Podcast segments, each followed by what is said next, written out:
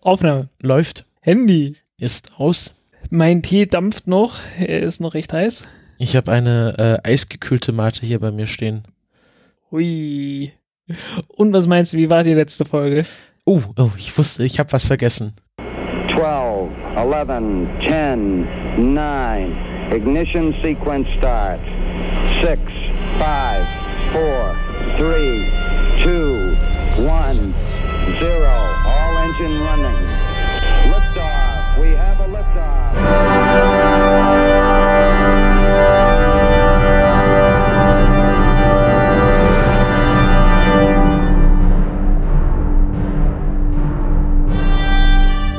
Countdown Podcast Folge 61.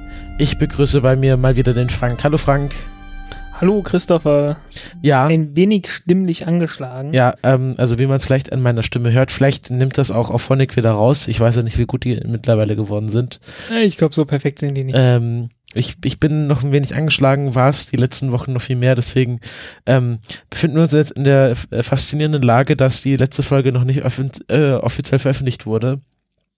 Aber wir schon die 61. Folge aufnehmen, weil wir uns gedacht haben, ähm, irgendwann muss es halt passieren. Jo. Und äh, ist wie es ist. genau. Und äh, es, es gibt noch andere Podcaster, die derzeit irgendwie krank sind und äh, Es geht rum. deswegen verschoben haben. Also, ja. Äh, ja, also ich, ich denke, dass ich auch erst die 60. und dann die 61. Folge veröffentlicht werde, aber äh, nur damit sich niemand wundert, warum die so kurz hintereinander kommen. Ähm, das hat alles seine Gründe. Jo. Wollen wir die äh, Patreons vorlesen? Oder soll ich sie vorlesen diesmal? Das, das können wir, das können wir gerne machen. Genau, da haben Handelt sich dabei, warte, ich mach. wir. Wie, nee, du hast du letztes Ich Mal gemacht. reiße, ich reiße es dir aus dem hast letztes Mal Ach so. gemacht. Ah, okay, gut. Äh, du hast dir einfach bloß, äh, einfach bloß aus Routine Genau, es hat, es hat, es hat, äh, Ah, genau, das habe ich jetzt übernommen einfach. Also, äh, wir bedanken uns beim Johannes, Niklas, Jochen, Ronald, Thomas, Hori, Manuel, Markus, M, Christine, Hans, Michael, Bibone, Carsten, Daniel, Rominger, Raw Iro, 19 Grad, Torben, Martin, Steffen, Sebastian und Eike. Und natürlich auch bei unseren lieben Libera Pay äh, Förderinnen und Förderinnen und Fördern Fördere nochmal, ich komme nochmal rein. Liebe Menschen. Bei uns, genau, bei unseren Libera Pay lieben Menschen und ähm, äh, ja, bei allen, die uns äh, auch finanziell Und die sind, die sind anderweitig anonym, ne? unterstützen. Die sind komplett anonym. Das kann ich, auch selbst wenn ich wollte, könnte ich nicht sehen, wer das ist. Ah. Und ähm, ich bedanke mich noch ganz äh, speziell beim äh, Tom aus Österreich, äh, der mir ein äh, großes Fresspaket zukommen ließ mit ähm, äh, Leckereien aus, äh, aus, aus unserem Nachbarland mit Manna-Waffeln und Toblerone und ähm, Chips und das war sehr cool. Es war eine kleine Odyssee, das irgendwie von Hermes zu befreien, weil Hermes äh, wahrscheinlich äh, das äh, selber essen wollte, aber ich konnte es dann doch ergattern und äh, es hat mich durch die letzten Wochen gebracht. Also ähm, dafür herzlichen Dank nochmal an dieser Stelle. Na, dann ist doch alles gut, solange wie es angekommen ist. Äh, bei meinem DHL-Paket, da war das ja doch noch eine etwas längere Odyssee. Genau. Und ähm, ja, das waren alle Bedankungen für diese Folge. Ähm, gehen wir mal weiter zu den Kommentaren. Da haben wir noch ein bisschen was über von den letzten zwei Folgen davor. Ähm, einmal vom Markus, der sich bedankt für die ganzen Geschichtspodcasts-Tipp, ähm, Ja. die wir hier äh, verbreiten. Einmal hier Hardcore History von Dan Carline und dann äh, der liebe Mike Duncan mit seinem äh, History of Rome und wie heißt deiner Podcast? Revolution. Revolutions, Revolutions. Und zurzeit geht es um die 48er Revolution, äh, Unsere. 1848. Und äh, die äh, setzt gerade aus, weil er krank ist. Ja, genauso wie, wie Russland so ein bisschen das Jubiläum der Oktoberrevolution ausgesetzt hat. Ich mache da ja gerade einen Unikurs zu, zu 100 Jahre Oktoberrevolution. Okay. Und äh, das ist sehr lustig, weil Russ Russland ist gar nicht so erpicht darauf, die Oktoberrevolution zu feiern, wie man meinen könnte. Ähm, weil das historisch doch ein bisschen schwierig ist gerade.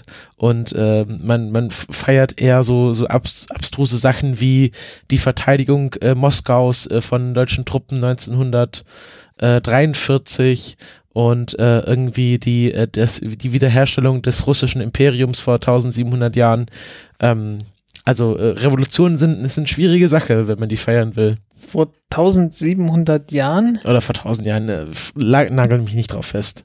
Ja, also äh, äh, sind höchstens ein paar hundert, weil Russland wurde ja, also hier, hier Moskowi, also die, die, die, boah, die Kiewer Russ und so, wurde ja. alles von den Mongolen erobert und danach kam ja erst Moskau irgendwie ein bisschen so etwas prominenter raus und äh, Ja, Moskau also, ist, ist im Grunde, ist im Grunde noch nicht gar nicht so lange so eine wichtige Stadt, also wäre das genau.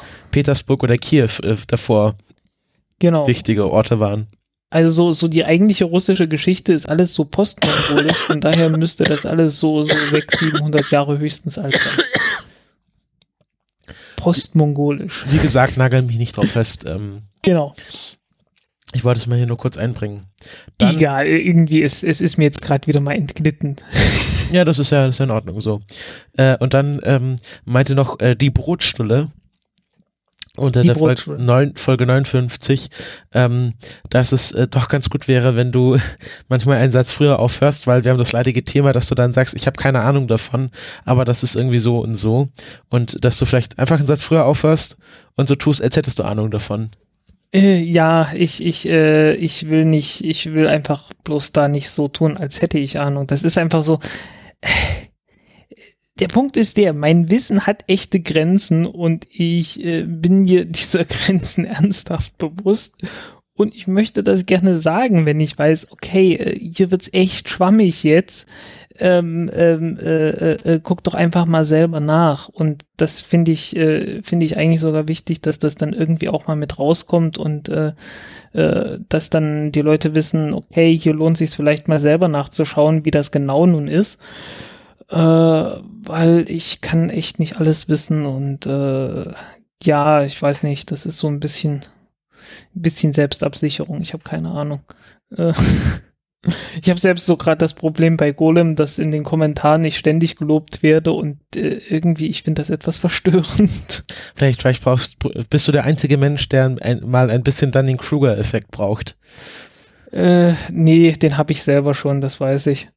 Das ist halt der Punkt. Ne? Also äh, ich bin an, an vielen Stellen mindestens dem begegnet. An einigen Stellen bin ich darüber hinausgekommen.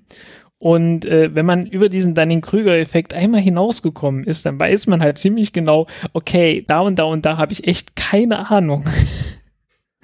Deswegen sage ich das dann, weil es ist ähm, echt, also mir ist es öfters sehr, sehr peinlich, was ich so in der Vergangenheit von mir gegeben habe an manchen Stellen, wo ich einfach bloß keine Ahnung hatte, aber mir dessen noch nicht mal bewusst war. Und äh, dann bin ich doch jetzt äh, immer wieder recht froh, wenn ich wenigstens weiß, wo ich keine Ahnung habe. ähm, genau. Und dann haben wir noch eine, eine, eine inhaltliche Frage vom Telegram über Twitter bekommen. Ähm, der fragt, warum denn bei manchen Countdowns ein geplanter Hold eingeplant ist. Also das war jetzt ja bei aktuell bei der Delta 4, genau. dass bei T minus vier Minuten ähm, einfach der Countdown geplant pausiert wird für ein paar Minuten und dann wieder einsetzt. Und äh, ja. die Frage ist, warum das, ist das, warum das so ist und warum sie einfach nicht nochmal den Countdown weiterlaufen lassen, wenn sie eh schon was geplantes da machen wenn ich mir den Rat zu Herzen nehme, dann sage ich jetzt einfach, diese geplanten Holds sind da, damit der Computer nochmal eine automatische Sequenz durchführen kann, bei der die, äh, bei der praktisch die Rakete komplett, ähm, ja, komplett nochmal überprüft wird, bevor dann die menschlichen Leute wieder einsetzen. Ähm, aber, weil ich jetzt schon darüber gesprochen habe, wie ich das so handhabe, sage ich, ich hatte bis vor sehr kurzer Zeit absolut keine Ahnung davon und habe einfach in der Wikipedia nachgeschaut und da steht genau das drin. Ja, also ich kann mir auch vorstellen, dass es vielleicht was damit zu tun hat, dass äh, irgendwelche Sachen nochmal gebootet werden und die ja mitbekommen müssen, wenn der Countdown weitergeht. Also dass sie dann vielleicht ja. davon verwirrt werden, wenn dein Countdown weiterläuft und die dann quasi so äh, irgendwie bei 3,56 äh, wieder hochgefahren sind und gar nicht wissen, wo jetzt ihnen der Kopf steht sozusagen. Mhm. Ich weiß nicht, ich finde es jedenfalls sehr merkwürdig äh, egal wie rum man das sieht, äh, weil äh, die geplanten Holds sind halt, weißt du, du hast dann geplante Hold äh, fünf Minuten, also 300 Sekunden und zwar auf die Sekunde genau. Und äh, wenn du etwas einplanst, das, äh, auf die, dass du auf die Sekunde genau bestimmen kannst, ja, dann, dann kannst du es auch gleich in den Countdown mit reinnehmen. Also ich, es ist irgendwie eine ziemliche Farce. ja, ist so mein Eindruck. Ja, genau. Also wir wissen es auch nicht so genau, aber wir wollten mal äh, die Frage in den Raum stellen, wenigstens. Vielleicht äh, weiß ja jemand anderes mehr. Ähm, genau, das war's äh, zu den Kommentaren. Ähm, ich fange mal mit unserem ersten Thema an. Das ist äh, so ein kleines Update zur letzten Folge zu äh, dem interstellaren Asteroiden, ähm, der jetzt einen Namen hat, nämlich 1i, das ist eine neue Klassifizierung, rede ich gleich drüber, 1i Umuamu, uh, warte kurz, das ist ein hawaiianischer Name, Umuamua, ähm, was sowas heißt Und Hawaiianisch hat bekanntlich nur zwölf Buchstaben, glaube ich. Das will ich mich jetzt Jede, Menge, drauf jede. Menge Vokale und ein paar ganz wenige äh, Konsonanten. Genau.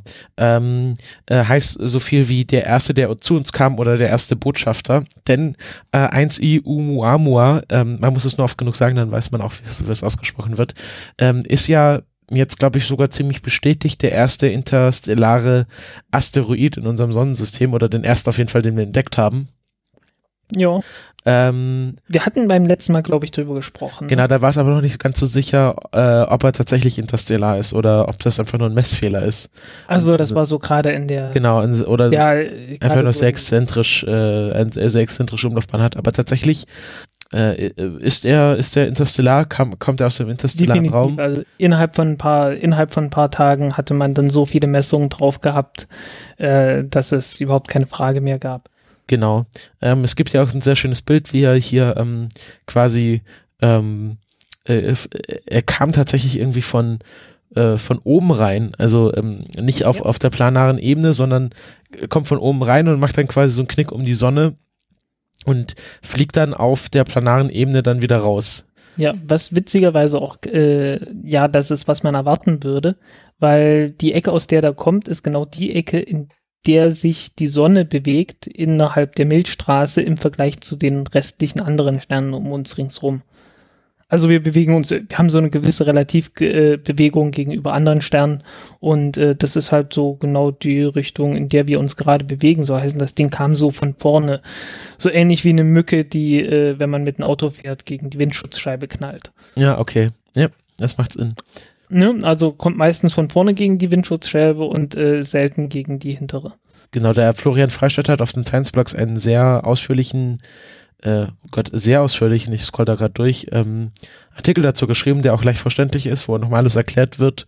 Ähm, äh, also wo, wo kommt er her, wo geht er hin und was macht er? Und ähm, äh, genau, es wird vermutet, dass der, dass äh, Oumuamua aus dem äh, Karinan, Carina-Nebel kommt. Ähm, Okay. Äh, ja, ich habe mich nicht nochmal mit den Papern auseinandergesetzt, die jetzt mit Sicherheit schon erschienen sind. ja, äh, ich, oder also Paper, also mit den Preprints der Paper, die dann irgendwie, äh, die halt so auf Arxiv und so weiter dann verteilt werden. Genau, also er hat hier auch in dem, in dem Florian Freistadt Artikel ist nochmal eine lange äh, Linkliste mit, glaube ich, nur Links zu Arxiv ähm, über die ganzen Forschungen, die jetzt angestellt wurden. Genau, also irgendwie, dass das, äh, äh, das Oumuamua heiß ist und irgendwie, ähm, äh, genau, Kinematics of a Interstellar Vagabond, äh, sehr interessant. Er wird ja auch noch, ähm, er hat ja auch noch die Bezeichnung A 2017. Ja. Ähm, Äh, ursprünglich war es C 2017. aber es ist ja kein Komet. Genau. Äh, es war, also man, man hat es halt beobachtet und gesehen, äh, da ist keine Koma dran und die, also ja, ne, also keine. Kein Schweif. Keine, kein Schweif, was man halt bei einem Kometen, der in die Nähe der Sonne, und das Ding war ziemlich nah an der Sonne, äh, kommt, halt so erwarten würde. Ähm, hat es nicht gehabt, also ein Asteroid. Ganz eindeutig, also musste es eine A werden. Und das I ist jetzt wohl äh, neu für, für Interstellar, ne? Äh, genau. Irgendwie. Genau, das ist, deswegen ist es auch 1i. Und äh, hier ähm, hat schon jemand äh, ein Paper geschrieben, ähm, das ist noch gar nicht allzu submitted am 8. November. Also das einzige Paper, das ich bis jetzt gelesen habe, ich weiß nicht, worauf du hinaus willst, ist eins, wo, äh, wie man das Ding vielleicht doch noch erreichen könnte. Genau, das äh, Pro Projekt Lyra meinst du? Genau, ja. Ja, das habe ich auch gerade offen, genau. Sending a Space, Spacecraft to 1E Oumuamua Former A 2017 U1, der Interstellar Asteroid. Ähm, Ja, äh, ich habe mal so ein bisschen rumgerechnet und ich glaube, wird nix. Glaub nicht. ne? Ja, ähm, äh, die Sache ist halt die, er kann jetzt halt nicht warten, bis er wiederkommt. Also muss jetzt Ja. auf den nächsten. Ähm, Müsste innerhalb von kurzer Zeit irgendwas so äh, in sehr schnell, also sehr schnell beim Start von einer Rakete auf 30 Kilometern pro Sekunde äh, beschleunigen, so größenordnungsmäßig. Und äh, das kriegt man derzeit nicht hin. Also äh, normale Rakete, also damit du in, in einen Orbit kommst, musst du so ungefähr 10 Kilometer pro Sekunde erreichen. Also, naja, ne, also 8 und plus noch ein paar Verluste. Also brauchst du sowas wie 9, 9,5 oder so für einen niedrigen Erdorbit. Ähm, so, naja, und jetzt kannst du dir vorstellen, du musst dann praktisch, wenn du 30 Kilometer pro Sekunde erreichen willst, äh, musst du eine Rakete in deinen niedrigen Erdorbit bringen, die dann nochmal genauso viel Geschwindigkeit bringen kann, äh, wie äh, die Rakete, die sie dahin gebracht haben, hat. Und an Bord muss sie eine Rakete haben, die dasselbe nochmal machen kann. Ja, das ist wie diese. 30 Kilometer pro Sekunde. Ja, das ist wie diese. Und das ist so der unterste Rand dessen, dass man es vielleicht noch, wenn man es jetzt sehr, sehr schnell hinkriegt, äh, das Ding innerhalb von 30 Jahren oder so irgendwo weit draußen erreichen kann. Äh, und dann brauchst du halt schon eine Sonde, die dir einiges, äh, die halt so eine mehrere Meter große Antenne hat und sowas. Also dann hilft auch kein kleiner CubeSat oder sowas mehr. Ne? Also das heißt, das wird nix. Ähm, ich habe, es gibt ja auch eine Animation ähm, von der von dem Flugverlauf von äh, 1i und ähm, was mir hier ein bisschen Sorge macht, also der ähm, ist im Grunde innerhalb von einem halben Jahr durch unser Sonnensystem durchgeflogen. Also Yep. wenn man jetzt mal so das mit der, also die, die Erde hat sich quasi um äh, hat eine Ja, halbe nee, du Umdrehung. kannst, da, nee, du kannst das Ding nicht abfangen. Also das Genau. Ding kommt, das Ding kommt und dann ist Pech. Genau, das Problem, So genau, also ich habe gerade überlegt, wenn der jetzt quasi auf Kollisionskurs mit der Erde gewesen wäre, ähm, also das kann halt immer passieren, dass da so ein, ein Asteroid aus dem Nichts auftaucht und einfach die Erde kaputt macht.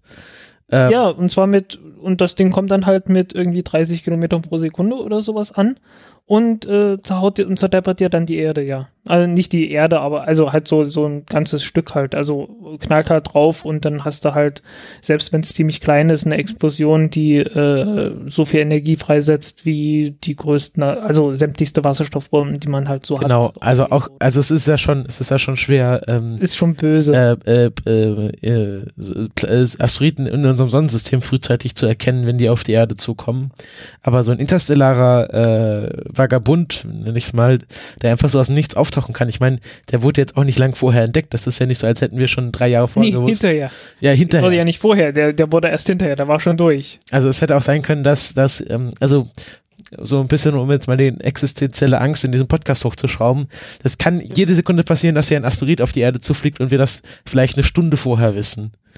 Äh, nö, gar nicht. Also hast du ja, hast du ja in Chelyabinsk gemerkt. Ja. Also das Ding ist rein und das war ja noch ein harmloser Fall. Das Ding kam irgendwo aus der ganz normalen, so, so aus der ganz normalen Asteroidensuppe, die halt bei uns im Sonnensystem so rumfliegt.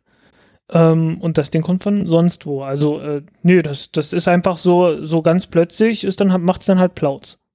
Mehr Genau. ist da nicht. Also da ist, ja, also du hast so, so eher so ein paar Sekunden und äh, ja, ich empfehle dann halt genau das, was man gelernt hat in den 60er Jahren, Duck and Cover. Nee, Hm. 50er Jahre war das, glaube ich. Ja.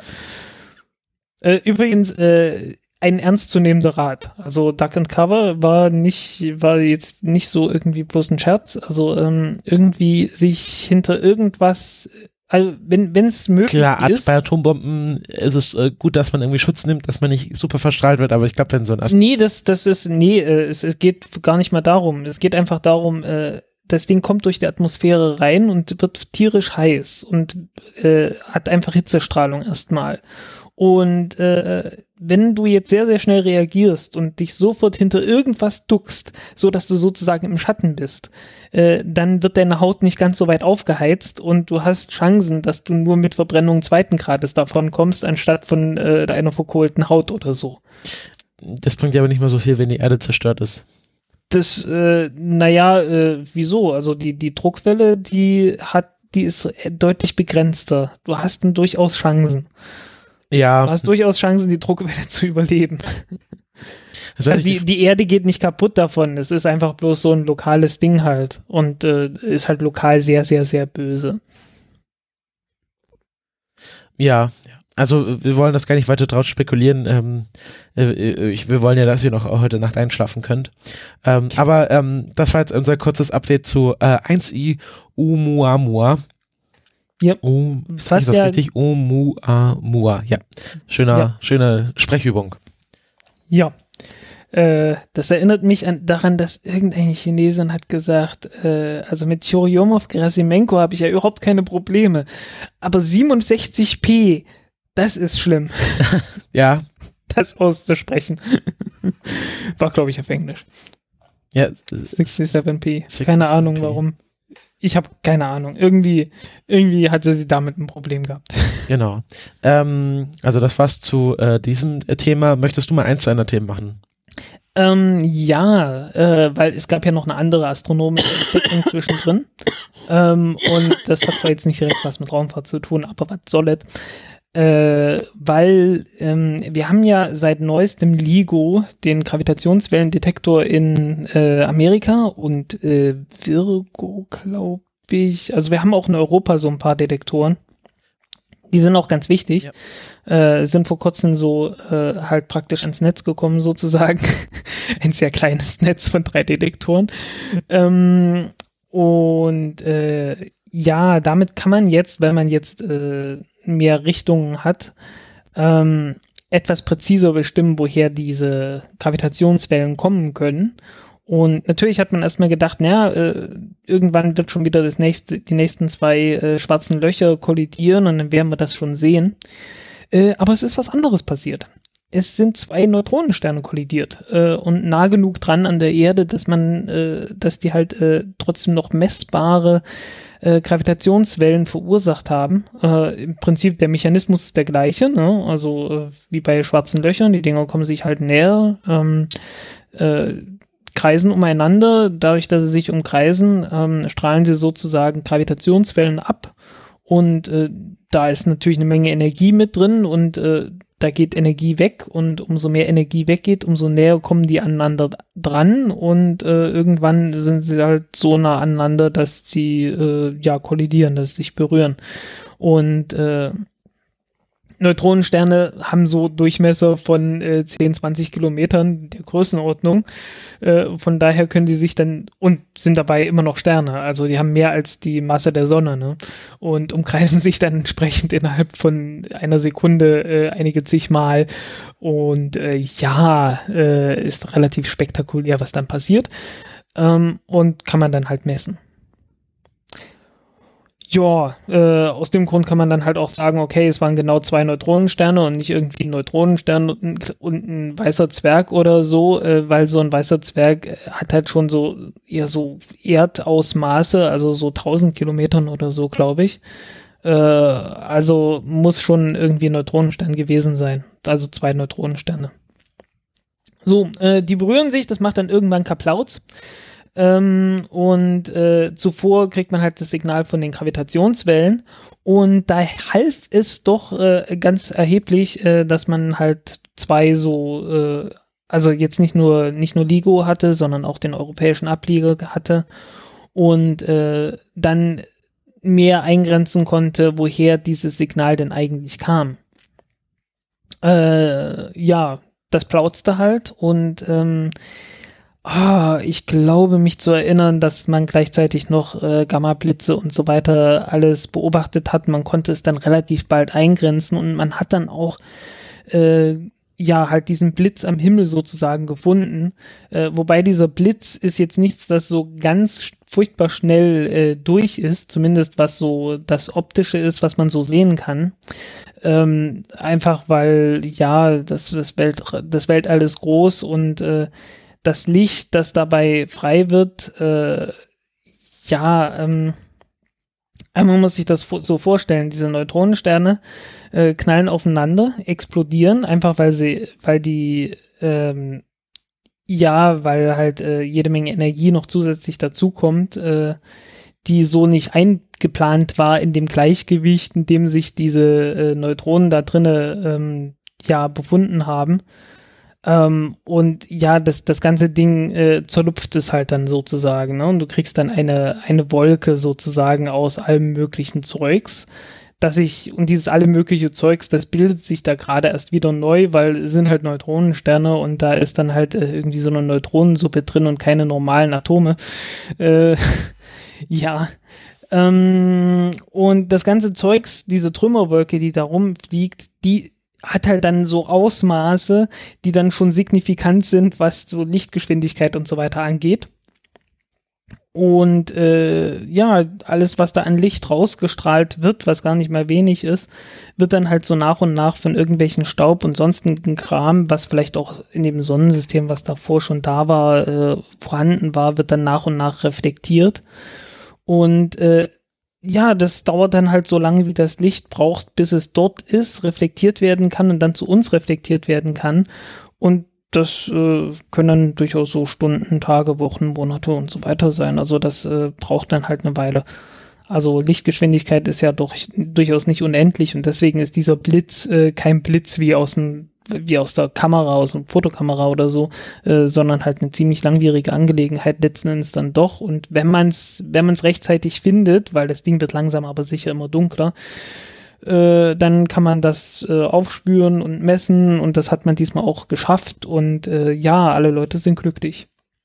Ja, sehr schön. Ähm, das war ja dann, ich habe das auch in der Tagesschau gesehen, dass da darüber berichtet wurde, die dann irgendwie sowas gesagt haben, ja, ähm, die, Ast die Astronomen konnten schnell genug ihre Teleskope ausrichten, ähm, um ja, den, da ging es um halt so um einen halben Tag oder so, also so Stunden halt, ne? Ja, aber das ist ja nicht, weil ähm, ähm, aber, aber wie ist das? Es ist halt, passiert alles mit Lichtgeschwindigkeit. Also wenn die das messen, dann also muss, müssen ja Sachen mit Überlichtgeschwindigkeit dann davor schicken, damit sie das dann auch beobachten können.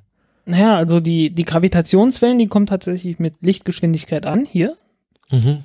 Und äh, alle weiteren Prozesse, die brauchen ein bisschen mehr Zeit. Ne? Also äh, das Licht wird halt ausgesendet und wird dann nochmal irgendwie reflektiert und dann kommt es erst in unsere Richtung. Und äh, die, das gibt uns halt so einen kleinen Vorteil, ne? Also du, du kriegst halt die, die Gravitationswellen zuerst und die Zeit, bis das Licht nochmal reflektiert wurde von der Trümmerwolke ringsrum, äh, das ist halt so die Zeit, die du ausnutzen kannst. Okay. Und das ist die Zeit, äh, die du hast, um deine Teleskope auszurichten und sonst irgendwas. Und äh, ja, das geht dann halt auch. Und da wurde dann halt, ich hatte irgendwie sowas gelesen, irgendwie jeder fünfte Astronom auf weltweit geschätzt äh, war irgendwie daran beteiligt. hm.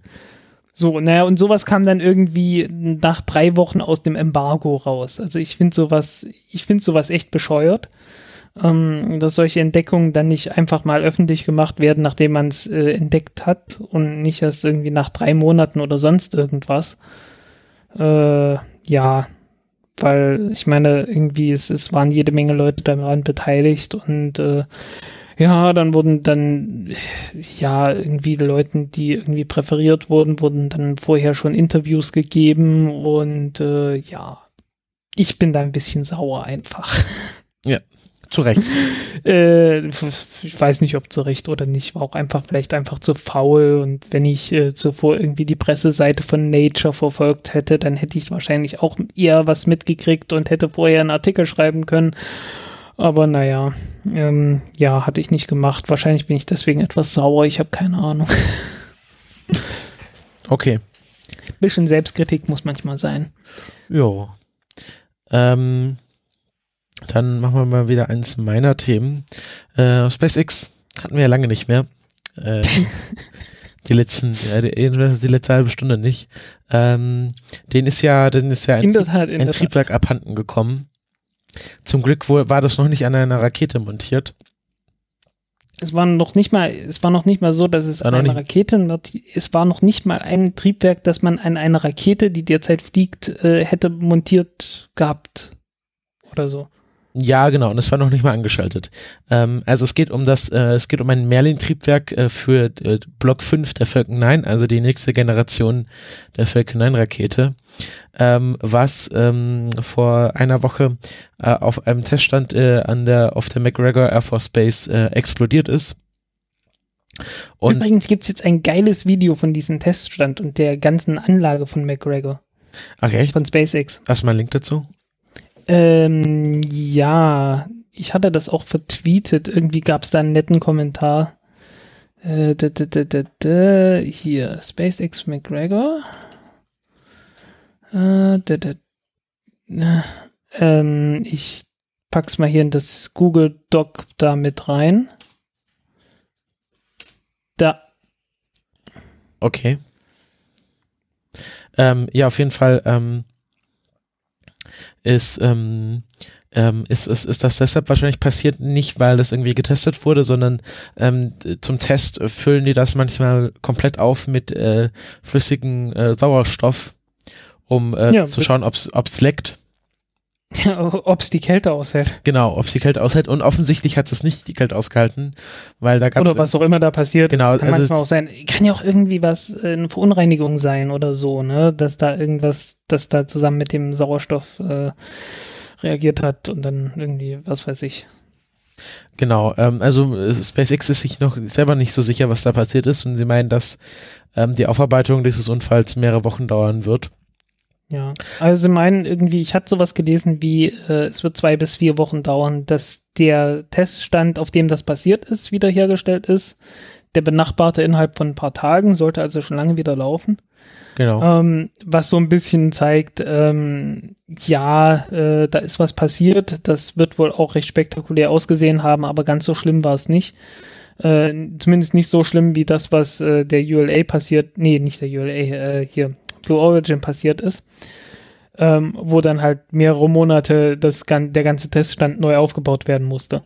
Ja. Also ganz so schlimm scheint es dann wohl doch nicht zu sein. Einfach eine Rapid Unplant äh, Disassembly.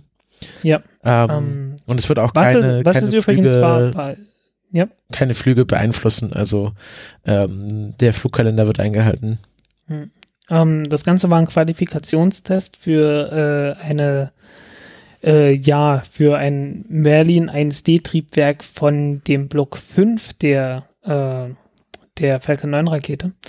Und dieser Block 5 ist äh, ja nochmal etwas leistungsfähiger und ähm, ja, also ist noch nicht im Einsatz. Und deswegen äh, verschiebt sich dadurch jetzt auch nichts. Also ist nicht so, dass man jetzt äh, deswegen den nächsten Start nicht, nicht durchführen kann, einfach weil es ein anderes Triebwerk ist. Genau das war es eigentlich schon äh, zu SpaceX noch so eine kleine Spekulation. Ähm, die SpaceX ist ja hartnäckig, äh, behauptet ja hartnäckig, dass sie noch dieses Jahr die Falcon Heavy fliegen werden. Und ähm, es wird wahrscheinlich dann Ende Dezember soweit sein. Und wenn wir Glück haben. 29. Dezember, ne? Haben sie gesagt, oder wie? Äh, hatte ich gelesen irgendwo. Ja, also. Ich, ich bin mir nicht ganz sicher, aber ich, ich habe irgendwie diesen 29. Dezember gerade sehr stark im Kopf. Also wenn wir Glück haben, äh, passiert das, während wir auf dem Kongress sind. Und dann wird es natürlich ein äh, Falcon Heavy Live Public Viewing geben äh, in der äh, im C3 SOC der Weltraum Assembly auf dem 34C3. Jo. Und wir werden das auch äh, hinreichend bekannt machen, dass alle Leute, die da sind, äh, da mit uns gemeinsam das schauen können. Ich hoffe ja, dass das so klappt, äh, dass das so hinkommt. Das wäre ziemlich cool. Jo, ja, apropos, äh, oh Gott, wie, wo, wo fange ich an? Nee, nee, mach du mal. Nee, ach scheiße, ich habe ich hab so viele Themen. Die müssen schon weg. So ein Mist. Ähm, ja, was, ach, ich nehme jetzt einfach mal eins. Ähm, und zwar, äh, wir hatten ja jetzt vor kurzem den Start einer Antares-Rakete äh, von, von, von Dingens hier. Äh, äh, Orbital ATK. Grumman, Orbital äh, ATK, Theoko, sonst wem. Äh, ich habe immer noch keine Ahnung, wie die sich jetzt genau nennen. Die sagen immer noch Orbital ATK. Ich bin gespannt, ob es irgendwann nur noch äh, Northrop Grumman oder irgend sowas ist. Ähm, ja, und äh, da hat sich dann der, der neueste Start der Antares-Rakete äh, doch etwas verzögert äh, weil da halt mal wieder ein äh, Wayward Airplane war. Also so heißen, da ist irgendwo ein kleines Sportflugzeug gestartet und ist so knapp in diese Aus in diese Verbotszone reingeflogen. Gleichzeitig äh, war der Pilot wohl nicht am Funk, so heißen, die konnten den auch nicht anrufen und damit hatte es sich geschehen. Also damit war es geschehen und äh, der ganze Start musste halt abgebrochen werden. Ähm, ja, und am nächsten Tag, äh, das war gestern, ähm, äh, sah es auch wieder so ähnlich aus. Da war es ein Boot, aber das haben sie noch rechtzeitig wieder rausgekriegt. Haben sie noch rechtzeitig wieder verscheucht. Ähm, also die, die Leute waren doch, doch schon irgendwie merklich genervt. Ja, irgendwie müsste man meinen, dass, dass sie dort an der Space Coast wissen, wenn sie aus irgendwelchen Zonen raus sein müssen. Ja, äh, vielleicht kann man das auch, äh, äh, ja, man kann sich überlegen, ähm, lohnt es sich, äh, also vielleicht mal mehrere Zonen zu machen, weil äh, diese Verbotszonen sind ja doch ziemlich groß. Äh, Im Allgemeinen kommen irgendwelche Trümmerteile nur in der Mitte runter. Dann könnte man ja irgendwie eine zentrale Zone und eine Randzone machen und wer in die Randzone reinkommt, der kriegt äh, heftige, also der, der wird halt kräftig geföhnt über Funk und so weiter und muss auch Strafe bezahlen und so aber äh, halt, dass dadurch nicht gleich der, der äh, Start abgebrochen wird, bloß weil jemand irgendwie einen Kilometer in die Zone reingekommen ist oder so. Aber. Mh, ja, wahrscheinlich will man da auch kein ich, Risiko eingehen. Ja, wahrscheinlich. Äh, hm. äh, Im Gegensatz zu den Chinesen, bei denen das ja etwas anders gehandhabt wird. Ja. Ganz vorsichtig ausgedrückt. Ähm, ja, äh, ja, Orbit Sciences äh, war mal, war ja mal eine, eine Firma, was so der große Konkurrent von SpaceX war. Äh, großer Konkurrent deswegen, weil halt äh, damals diese, diese Kurzprogramme, äh, diese Commercial Off-the-Shelf äh, äh Cargo, irgendwas, Cargo Resupply, uh, CRS, irgendwie sowas. Nee, also, COTS, Commercial Off-the-Shelf, das passt schon. Commercial of the Shelf und dann irgendwie Commercial Resupply irgendwas. Das S, CRS irgendwas. Das S muss noch irgendwas bedeuten. Ähm, egal. Äh, ja, also wurden halt Shipment. zwei Verträge, es wurden halt irgendwie zwei Verträge da rausgegeben und äh, einen bekam halt Orbital Sciences und einen bekam SpaceX und deswegen wurden die halt so als, als Konkurrenten äh, aufgebaut. Ähm, und Orbital Sciences hat halt eine ziemlich interessante Geschichte eigentlich hinter sich. Äh, die wurden 82 mal gegründet, damals noch so als äh, ja, Satellitenbauer und die sind, ich weiß nicht, ob heute noch, aber waren zumindest vor, vor einigen Jahren äh, noch der größte Satellitenbauer der Welt. Also äh, sind da auch ziemlich gut und ziemlich wichtig. Und äh, wie das halt so ist, die, denen war es irgendwann nicht mehr genug und haben dann angefangen, ein Hobby äh, hobbymäßig äh, eine Rakete zu bauen. äh, weil sie selber Raketen bauen wollten und nicht nur Satelliten bauen wollten. Äh, haben gedacht, hey, das, das können wir besser. Und äh, ist, ich bin mir irgendwie so halb sicher, wir haben darüber schon mal gesprochen in irgendeiner Ausgabe. Ähm, Erzähl es einfach äh, nochmal. Ja. Doppelt hält besser. Genau. Ähm, ja, also es, es gibt da halt so diese Legende, äh, dass diese, dass diese ähm, Rakete damals entstanden ist, wirklich so auf eine Serviette äh, bei irgendeinem Anlass äh, mal drauf gezeichnet, äh, was halt die Pegasus-Rakete war, also eine kleine Rakete mit Flügeln, die von einem, von einem Flugzeug aus äh, abgeworfen wird und mit Feststoffboostern dann halt äh, einen relativ kleinen äh, Satelliten in eine Umlaufbahn bringen konnte.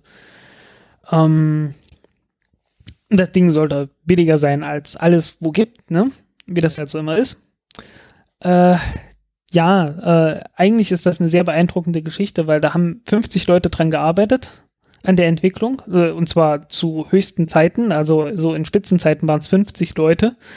Äh, und ja, das waren am Anfang noch weniger. Äh, und innerhalb von vier Jahren haben die es geschafft, von einer Zeichnung auf der Serviette äh, diese Rakete äh, zu entwerfen und zu bauen und zum ersten Mal zu starten. Also irgendwie 86 soll sich das zugetragen haben und dann 1990 äh, ist die das erste Mal geflogen, äh, was durchaus beeindruckend ist.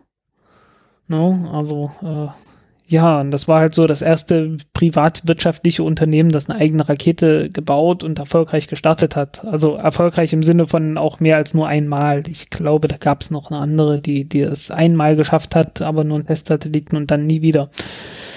Äh, ich komme gerade nicht auf den Namen. Äh, Conestoga-Rakete, müsste man gucken. Conestoga Rocket. Also das war das andere private Unternehmen. Ja, äh, Conestoga. Ja. Die Conestoga 1 Rakete wurde einmal, ist einmal äh, erfolgreich geflogen. Das genau, basierend so auf zwei Stufen Jahren. abgerüsteter Minuteman-Raketen. Ja. Äh, und das die Conestoga 1620, was die eigentliche große war, die die haben wollten, die dann äh, relativ spektakulär auseinandergeflogen ist. Ach ja, ich hätte es denen so gegönnt. Ähm, egal. Nein, Orbital Sciences. Äh, ich habe darüber auch einen Artikel geschrieben und den könnt ihr auch wieder mal per Golem durchlesen. Ähm, da ist dann auch verlinkt äh, die ganze Entstehungsgeschichte von äh, Orbital Sciences und äh, ja, auch wie es zur, ähm, zu der Antares-Rakete gekommen ist. Ähm, naja, also wie gesagt, diese, diese Pegasus-Rakete, war nie so billig, wie sie eigentlich hätte sein sollen. Äh, liegt halt auch daran, dass sie von einem Flugzeug aus gestartet wird und äh, naja, irgendwann, also am Anfang hatte man so B-52-Bomber von der, von der Air Force genommen. Und irgendwann haben die gesagt, äh, ja, äh, macht doch euren Scheiß alleine. Wieso wollt ihr immer von uns unsere schönen B-52-Bomber haben? Und dann haben die irgendwie eine äh, irgendein komisches Flugzeug äh, von der kanadischen Airline gekauft äh, das aber ganz gut dafür geeignet war und dass die bis heute noch benutzen. Äh, immer noch das Gleiche. äh, und ja, hat halt bloß so ein paar Flugstunden pro Jahr, ne? Äh, und ist alles irgendwie nicht so ganz effizient. Ja, lange Rede, kurzer Sinn. So ein Start von dem Ding kostet heutzutage 50 bis 55 Millionen Dollar. Äh, hat eine Nutzlast von irgendwie einer halben Tonne oder was in der Größenordnung und äh, kostet damit praktisch genauso viel wie äh, eine Falcon 9 Rakete von SpaceX, die eine Nutzlast von in einem niedrigen Orbit äh, jenseits von 10 Tonnen hat. Ja, ist jetzt nicht so ganz der Brüller, was die Effizienz angeht. Ja. Was die Preiseffizienz angeht. Ähm, Aber dafür hat Orbital ATK die richtige Lobby wahrscheinlich. Ja, die hatten damals die richtige Lobby, einfach weil es keine Konkurrenz gab. Also die, die waren halt die Leute, die kleine Raketen hatten und es gab nichts kleineres, alles andere war noch teurer und ja. Hm. Also die, die 50 Millionen sind natürlich auch äh, heutzutage und äh, damals halt inflationsbereinigt noch weniger und äh, sind damals auch noch etwas häufiger gestartet. Das hat es nochmal etwas billiger gemacht. Also das war nicht immer so hoch der Preis. Mhm. Aber immer noch trotzdem äh, deutlich höher als diese 6 Millionen, die sie mal irgendwie geplant hatten. Ähm, ja, aber so ganz umsonst war das nicht, weil äh, die hatten halt äh, eine Reihe von Oberstufen für diese Pegasus-Rakete gebaut. Also die erste Stufe war halt eine mit einem Flügel und naja, okay, also den Flügel hat man dann später weggelassen. Und äh, stattdessen hat man halt äh, drunter halt so eine Minuteman-Raketen oder Peacekeeper-Raketenstufen gesetzt. Ne? Und äh, so ist dann halt, halt Orbital ATK äh, dazu gekommen, dass die angefangen haben, äh, mit der Air Force äh, zusammenzuarbeiten. Also da gibt es irgendwie so ORS oder so nennt sich das. Also da, da gibt so eine komische Kooperation zwischen den beiden.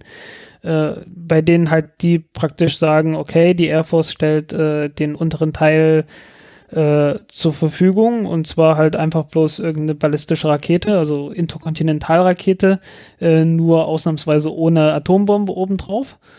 Und äh, Orbital ATK hat halt, beziehungsweise damals noch Orbital Sciences, hat halt äh, ein paar Oberstufen von der Pegasus-Rakete genommen und die da oben drauf gepackt.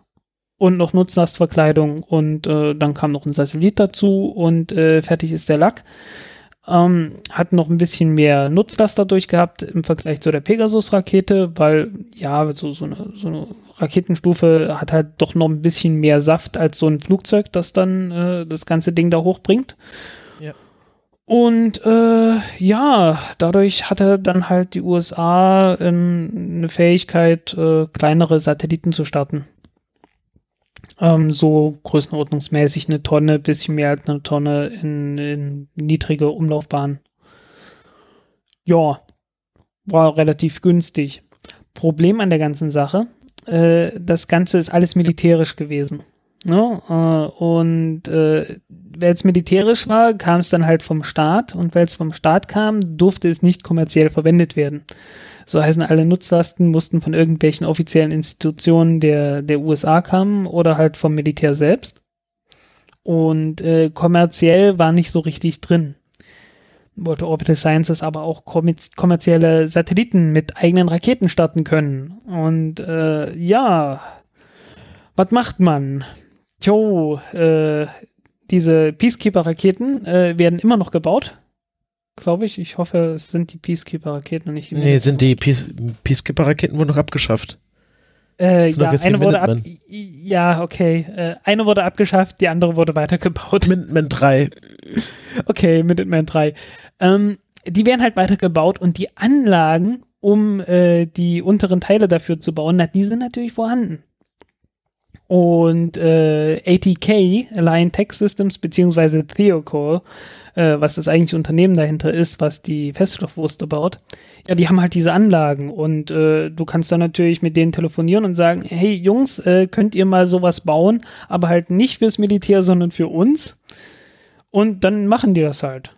Und äh, so hast du praktisch äh, fast das identische Bauteil, bloß halt zivil.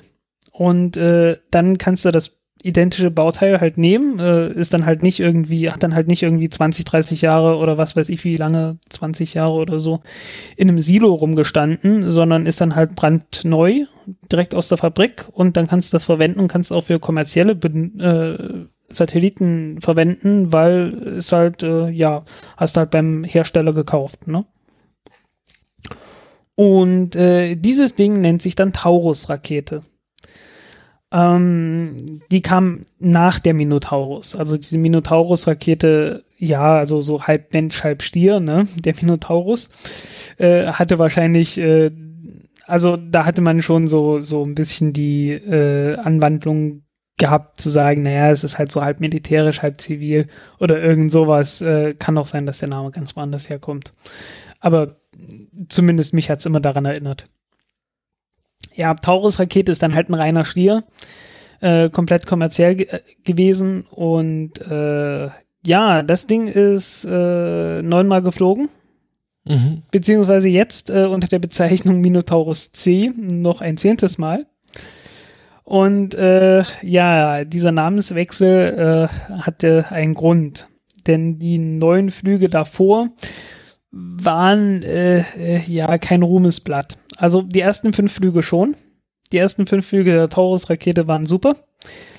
Der sechste dann nicht mehr so. Da gab es irgendein Problem mit einer Stufe, mit einer Raketenstufe. Äh, dritte Stufe oder irgend sowas. Also da, da gab es ein Problem auf jeden Fall und Satellit nicht hingekommen, fertig. Ähm, ja, passiert halt so. Ähm, nächster Flug war wieder erfolgreich. Zwischendurch hatte die NASA ähm, ja einen Auftrag vergeben, äh, also mehrere Satelliten gebaut und äh, eins davon war das Orbital Carbon Observatory und das andere war Cryosat oder sowas. Ja. Ich bin mir nicht hundertprozentig sicher. Und äh, ja, zwei wichtige Satelliten äh, für die NASA im Wert von zusammen 700 Millionen US-Dollar. Und beide Male wurde die Rakete gestartet, beide Male ist die Nutzlastverkleidung nicht aufgegangen. Oh je. Oh je, ja, genau. Äh, und dann ist die, also die Taurus-Rakete ist daraufhin nicht wieder geflogen. Mindestens nicht unter ihrem alten Namen. Äh, zur gleichen Zeit, das war so äh, 2009 und 2011, was genau die Zeit war, als die, ähm, als diese ganzen äh, äh, Kotz-Dinger liefen, also die ganzen Verträge zur äh, zur, für die Fracht zur ISS, lief ein Projekt, das nannte sich damals noch Taurus 2. Das war der Projektname. Äh, weil man war halt eigentlich relativ stolz gewesen lange Zeit auf diese Taurus-Rakete und man wollte halt lieber ein und hat dann halt das Projekt zur Entwicklung eines einer noch größeren Rakete dann halt einfach Taurus 2 genannt. Äh, was natürlich etwas ungünstig war, dass man das Projekt auch so in der Öffentlichkeit Taurus 2 genannt hat. Äh, als die Taurus-Rakete äh, äh, anfing, irgendwie ziemlich teure Satelliten zu vernichten. Und äh, der Witz ist, schon zuvor, vor diesen ganzen Problemen mit der Taurus-Rakete, hatte diese Taurus-2-Rakete den Namen Antares gehabt. Äh, und wenn man äh, in, in Spaceflight Now, nee, Spaceflight, NASA Spaceflight Forum äh, sich das anschaut, äh, da hat, da wurde das schon, äh, ja, ja, da war der Name Antares. Ich weiß nicht, ob der Name Antares schon da war, aber man hatte damals schon gesagt, Taurus 2 ist nur der Projektname, die bekommt noch einen anderen Namen, bevor da irgendwelche Unfälle waren. Aber ja, nachdem die Unfälle da waren, hat man halt sofort das sofort äh, den Namen von Taurus 2 auf Antares geändert und alle Leute haben so ein bisschen die Augen verdreht. halt echt mieses Timing. Ähm, ja. Naja, gut. Antares-Rakete haben wir ja schon tausendmal drüber gesprochen. NK-33-Triebwerke aus Russland, ne, von der, von der äh, N1F-Rakete, der verbesserten großen Mondrakete der Sowjetunion. Äh, die nie geflogen ist und nie gebaut wurde und deshalb die Triebwerke dafür in Lagerhäusern eingelagert wurden und dann irgendwann in die USA kamen, da von Aerojet Rocketdyne aufgearbeitet wurden und äh, bei einer Firma namens, namens, namens, ich komme nicht drauf, äh, Kistler Aeroplane äh, gelandet sind. Äh, nicht nur bei denen, es gab auch noch eine andere, ich glaube Roton oder so hießen die. Also es gab mehrere Firmen, die sich für diese Triebwerke äh, ja interessiert hatten. Äh, es gab keine Firma, die daran, äh, die das geschafft hätte, bis die Triebwerke dann endlich äh, bei Orbital Sciences gelandet sind und in den Antares-Raketen verbaut wurden. Was dreimal gut gegangen ist und beim vierten Mal dann nicht mehr. Was ja ein schöner Plauz war im Oktober 2014 äh, einer der schönsten Feuerbälle der, der neueren Raumfahrtgeschichte, sage ich. Das mal. war das, wo die Antares-Rakete so kurz abgehoben ist und dann wieder zurückgefallen. Genau, ja. genau das Ding. Ja, äh, seitdem benutzte, seitdem hat man äh, in Russland RD 181 Triebwerke äh, bestellt und äh, seitdem läuft das. Wie jetzt auch vor ein paar Tagen äh, neu demonstriert wurde. Und zwar läuft das Ganze besser als gedacht. Also äh, man hat irgendwie einen Orbit erreicht, der 30 äh, Kilometer höher war als geplant. Ähm, und äh, die haben schon angekündigt, ja, also in Zukunft werden wir wohl ein bisschen mehr äh, äh, Nutzlastreserve da haben. Also ein bisschen mehr Nutzlast da reinpacken können und trotzdem noch die alten Reserven haben. Jo. Also ist man da doch sehr zufrieden mit den Triebwerken. Aber der Punkt ist halt, äh, durch diese ganzen Schwierigkeiten wahrscheinlich äh, wurde das Unternehmen halt aufgekauft. Ne? Ähm, ursprünglich halt Orbital Sciences, dann äh, gab es diese Fusion von äh, Orbital Sciences und Alliant Tech Systems. Und die wurden ja jetzt vor kurzem für knapp 10 Milliarden Dollar aufgekauft von Northrop Grumman. Und äh, ja, ja, also ich, ich fand diese Firma, ich, also ich fand die irgendwie immer so ein bisschen toll, weil die halt äh, komische Sachen gemacht haben. Na, also diese Antares-Rakete, äh, alte sowjetische Triebwerke, äh, gebaut in einer ersten Stufe, die im Wesentlichen in der Ukraine äh, gebaut wurde von Juschtschmasch. Äh, die haben so die, äh, die Aufhängung für die Triebwerke gebaut, die haben die Tanks für die Triebwerke, für die ganzen Triebwerke, für die ganzen erste Stufe halt so gebaut, ne? Steuerelektronik kam dann wohl von jemand anderem, ich habe keine Ahnung, von wem die kam. Äh, die Oberstufe haben sie halt bei äh, Theocore beziehungsweise dann halt äh, Align Tech Systems gekauft. Ähm, den Zyklus, also die, die Nutzlastverkleidung kommt, glaube ich, aus der Schweiz oder so. Äh, die äh, haben die, die Schweizer haben doch ihre Produktion in die USA verlagert. Ja, kann sein, aber damals war das noch nicht so. Okay. Ähm, die, äh, dieses, ähm, der Zyklustransporter wird, äh, also irgendwie die, der Antrieb und, also Steuerung und Antrieb kommt, glaube ich, von äh, Orbital Sciences selber. ich meine, Satellit, ne? Und es ist halt, ein, ist halt ein etwas merkwürdiger Satellit mit einem sehr speziellen Einsatzgebiet, aber es ist ein Satellit, also das können die. Ähm, aber äh, den Druckbehälter und so und die Schleuse und so weiter, das hat man alles an Thales Alenia abgegeben, also aus nach Italien. so heißen so gut wie gar nichts kommt eigentlich von denen und die haben das halt praktisch nur zusammengestöpselt alles irgendwie ist das, ich weiß nicht, zumindest war das immer faszinierend und äh, weil die das halt alles so, so, so minimalistisch gehandhabt haben. Ja, aber jetzt ist das alles, halt alles so ein riesengroßer Verein und das kommt alles in-house.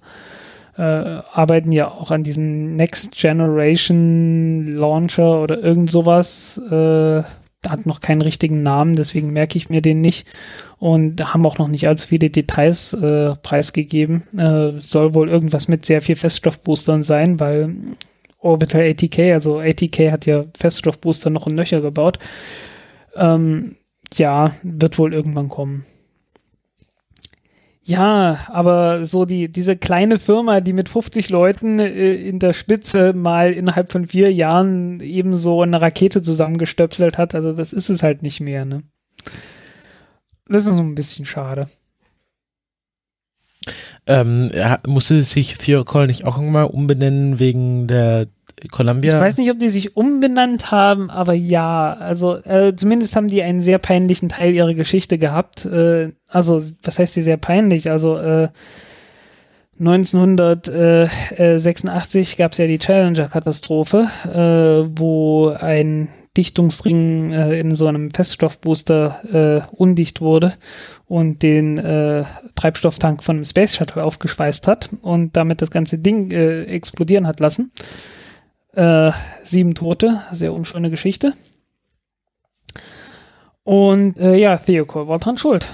Also die haben dann auch die Freigabe gegeben, dass das okay ist, obwohl es in, also in Florida ist das, startet das Ding ja und da gab es Frost, was ja hinreichend selten ist. Und äh, ja, äh, dadurch, also ja, man sollte dazu sagen, diese Space Shuttle Feststoffbooster bestehen nicht aus einem Teil, sondern aus vier. Äh, jetzt die neuesten hier für die, äh, wie heißt sie gleich? Äh, Ares-Rakete.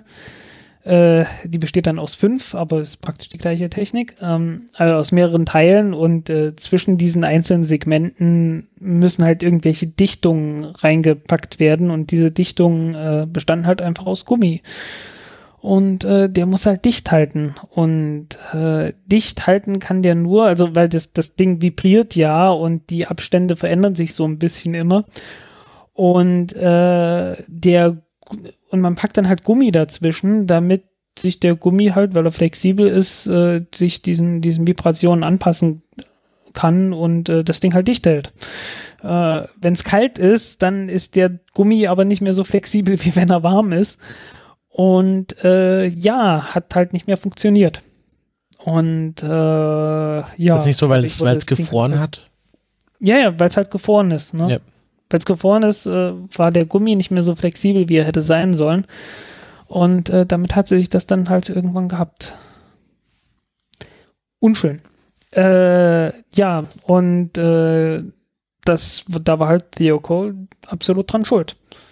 Mhm. Äh, ja, und, und äh, dass die NASA nicht auf ihre eigenen Ingenieure gehört hat, die gesagt haben, dass man den Start verschieben müsste.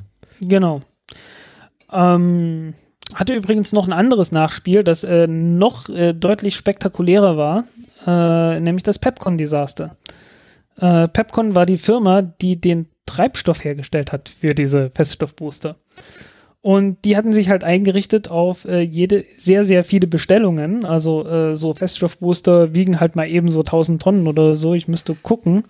Ja, SRB, also Solid Rocket Boosters. Also ich, ich habe hier meine, ich habe ja mein Google sehr gut trainiert. Die wissen ja, äh, nee, doch nicht. Ich dachte, bei SRB kommt dann sofort Raumfahrt, aber nein, da kommt Single Resolution, ba äh, Single Resolution Board. Äh, naja, egal. Um, SRB Shuttle. Äh, Mist. Äh, wie viel wiegen die Dinger? Wie viel wiegen sie? Wie viel wiegen sie? 600 Kilo. Na, 600 Tonnen okay. Also, ne, also jeder Start so 1000 Tonnen Treibstoff, was in der Größenordnung brauchst du. Und äh, wenn du geplant hast, okay, jetzt jedes Jahr acht Starts oder so oder zwölf oder wie viele auch immer geplant waren, es waren jede Menge, äh, dann lässt du natürlich einfach die, die Produktion erstmal laufen. Und äh, ja, dann hast du sehr schnell ein Platzproblem, weil du, produ du produzierst halt noch, aber es wird nicht mehr abgenommen. Und dann haben die das gelagert in irgendwelchen Plastikfässern. Äh, und zwar, ähm, ähm, was war's? Äh, Ammoniumperchlorat. Und Ammoniumperchlorat äh, macht so 70 Prozent von dem Treibstoff aus. Also das, das sind ernsthaft große Mengen, die die dort gestapelt hatten. Das waren ein paar tausend Tonnen. Und das Zeug ist explosiv. Und äh, diese Plastikfässer waren dafür nicht gedacht. Und irgendwann hat es dort angefangen zu brennen. Oh, das ist natürlich schlecht. Und es gibt sehr schöne Aufnahmen, äh, wie das Ganze explodiert. Mit einer Sprengkraft von ein paar Kilotonnen. Mhm. Ja, das hat sehr mächtig Plauz gemacht. Pepcon Explosion. Ah, es wird schon hier bei YouTube Auto vervollständigt. Ja, ja. Ähm, Verdammt, also das ist jetzt total abgeschwiffen. Ich wollte das, also ich, ja. Oh ja, das brennt, brennt ja ganz gut. Also, äh,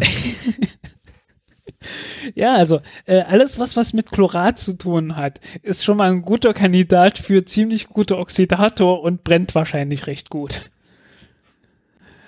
Also es gibt gute Gründe, warum Kaliumchlorat im Schwarzpulver von irgendwelchen Feuerwerkskörpern nicht erlaubt ist. Äh, in Polenböllern ist das übrigens drin. Deswegen knallen die so schön. Ah, hier gibt's auch, äh, nee, das ist hier vom Discovery Channel, das ist ja, oh ja, äh, irgendwie äh, haben die das äh, von drei, drei Kilometern Entfernung gefilmt. Ja, und äh, ich finde dieses, dieses Video ist faszinierend, weil da einer war, der schlau war. Weil äh, es gibt, also es ist halt aus ein paar Kilometern Entfernung und wir wissen alle, wie lange Schall braucht, um von A nach B zu kommen. Und soll heißen, äh, die Leute haben halt äh, gesehen, okay, da explodiert was. Und es gab zuvor schon ein paar kleinere Explosionen und die waren wohl schon ziemlich laut.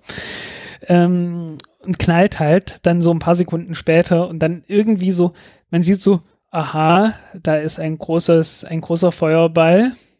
Ähm, man sieht so die Schockwelle, wie sie sich ausbreitet für ein paar Sekunden. Und äh, einer schreit dann so im Hintergrund, that's gonna be loud. Das wird ziemlich laut. Ja. Und äh, ich glaube nicht, dass er enttäuscht wurde. Ja, irgendwie ist da auch irgendeine Kuh ins, äh, in die Schockwelle geraten.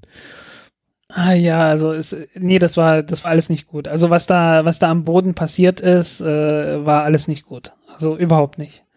Ähm, aber ja, es ist halt so, so dieses übliche, weißt du, es ist sowieso von halben Ewigkeit passiert. Ich war nicht mal im Ansatz in der Nähe und irgendwie ist das halt so, so die, das ist halt Geschichte, ne? Und äh, man, man sieht das dann halt so mehr aus historischen Aspekt und äh, manchmal denkt man noch dran, äh, da waren auch Menschen.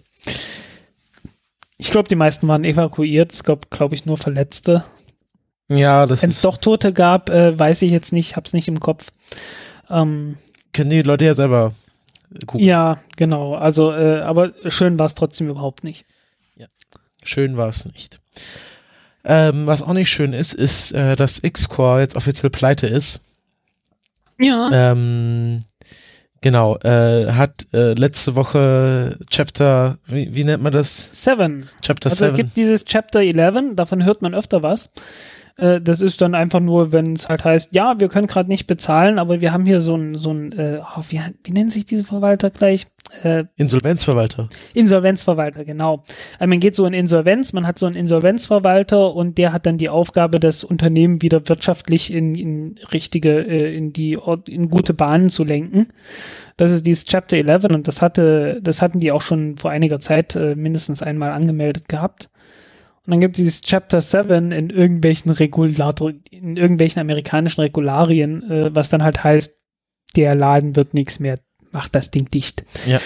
Und das ist halt jetzt passiert. Genau, also es wird, es, es findet der große Ausverkauf statt, hauptsächlich, hauptsächlich die Patente für das Triebwerk, was sie entwickelt haben. Ja.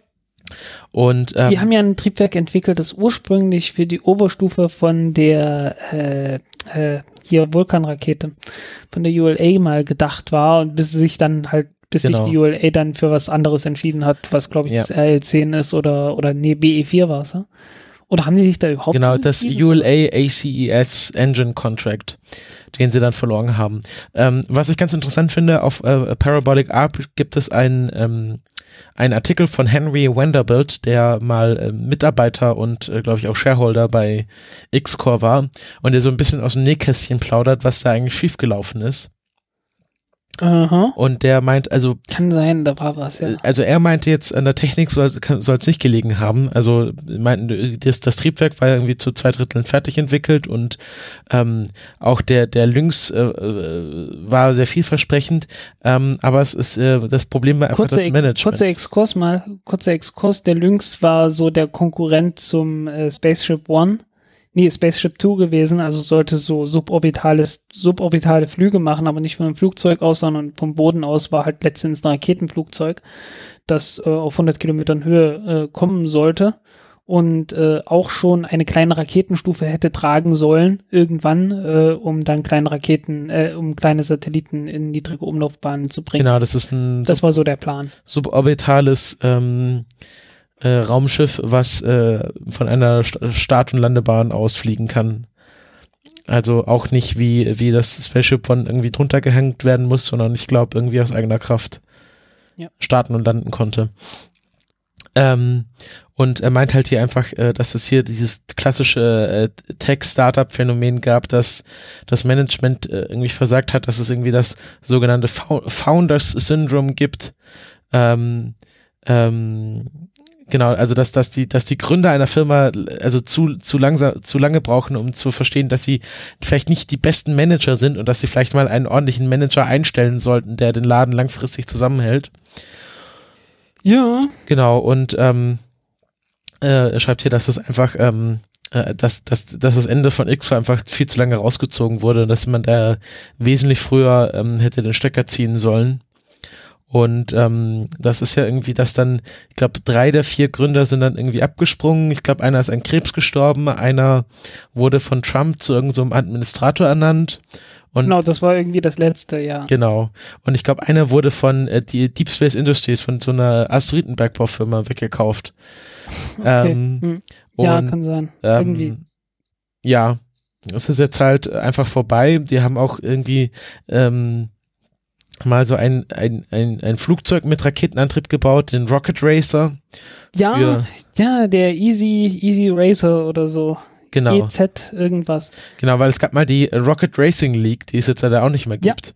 Und Äh, die, die gab es, äh, tatsächlich gab es die nie. Also, äh, die bestand halt bloß daraus, dass man mal die Flugzeuge irgendwie demonstriert hatte. Äh, waren aber tolle, tolle Flugzeuge, sahen cool aus, äh, basierten irgendwie auf, äh, auf einem anderen, äh, auf einem anderen Flugzeug, das es mal als Prototypen gab, äh, EasyJet oder, oh, ich hab keine Ahnung. äh, warte, warte, ich, ich müsste gucken hier. Easy Racer. äh, Daran hatte ich nämlich nicht mehr gedacht. Na, es gab, es gab den, Okay. äh, es gab den äh, Rocket Racer, den sie gebaut haben. Oder welchen? genau, Easy Rocket und ich fahre mich gerade Routen Long Easy, genau. Genau, das basierte auf einem anderen Flugzeug von, von äh, Burt Rutan. Und Burt Rutan ist ja der Typ, der übrigens auch dieses äh, Spaceship One damals entwickelt hat. Genau. Ähm, äh, ja, die, die, diese, sie sind auch noch nicht ganz schuldenfrei. Ähm, äh, der letzte Satz in dem Artikel von Parabolic Arc ist, dass sie dem Mojave Air and Spaceport noch 42.322 Dollar in Hangarmiete schulden, ähm, die sie noch nicht bezahlt haben. Keine Sense. Nein, keine Cents. Ich glaube, da haben sie aufgerundet. Okay. Genau. Ja, Und ähm, genau hier, äh, de, genau, der letzte äh, Gründer wurde dann im Juli 2017 von Deep Space Industries abgeworben.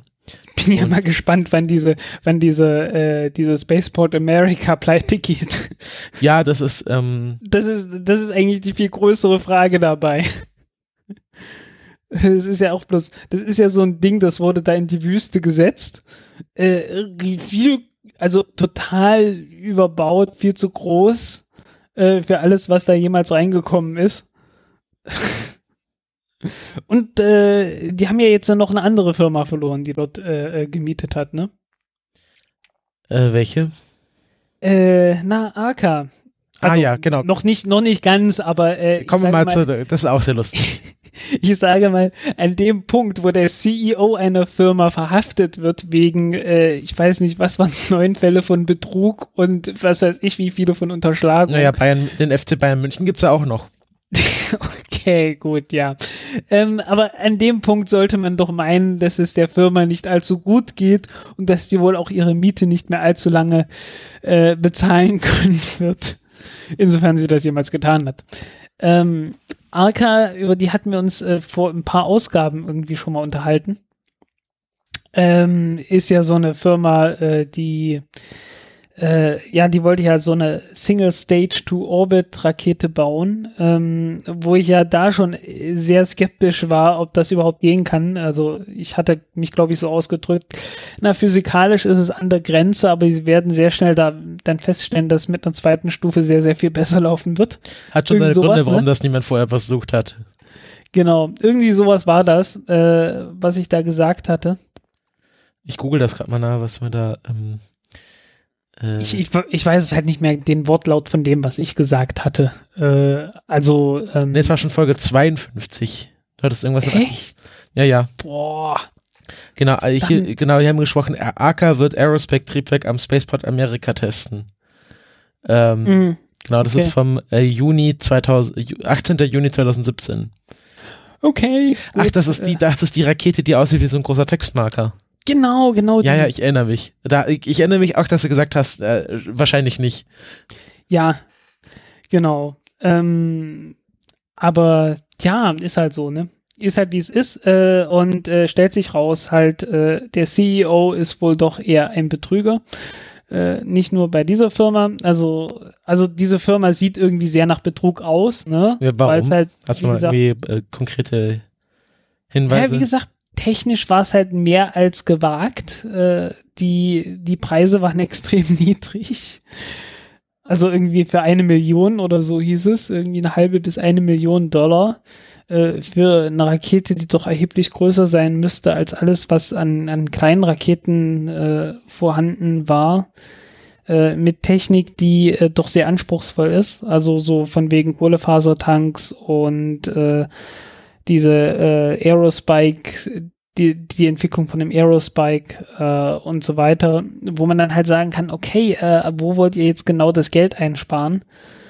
Äh, dass das Ding halt weniger als 5 Millionen Dollar kostet, wie die Electron-Rakete oder sowas.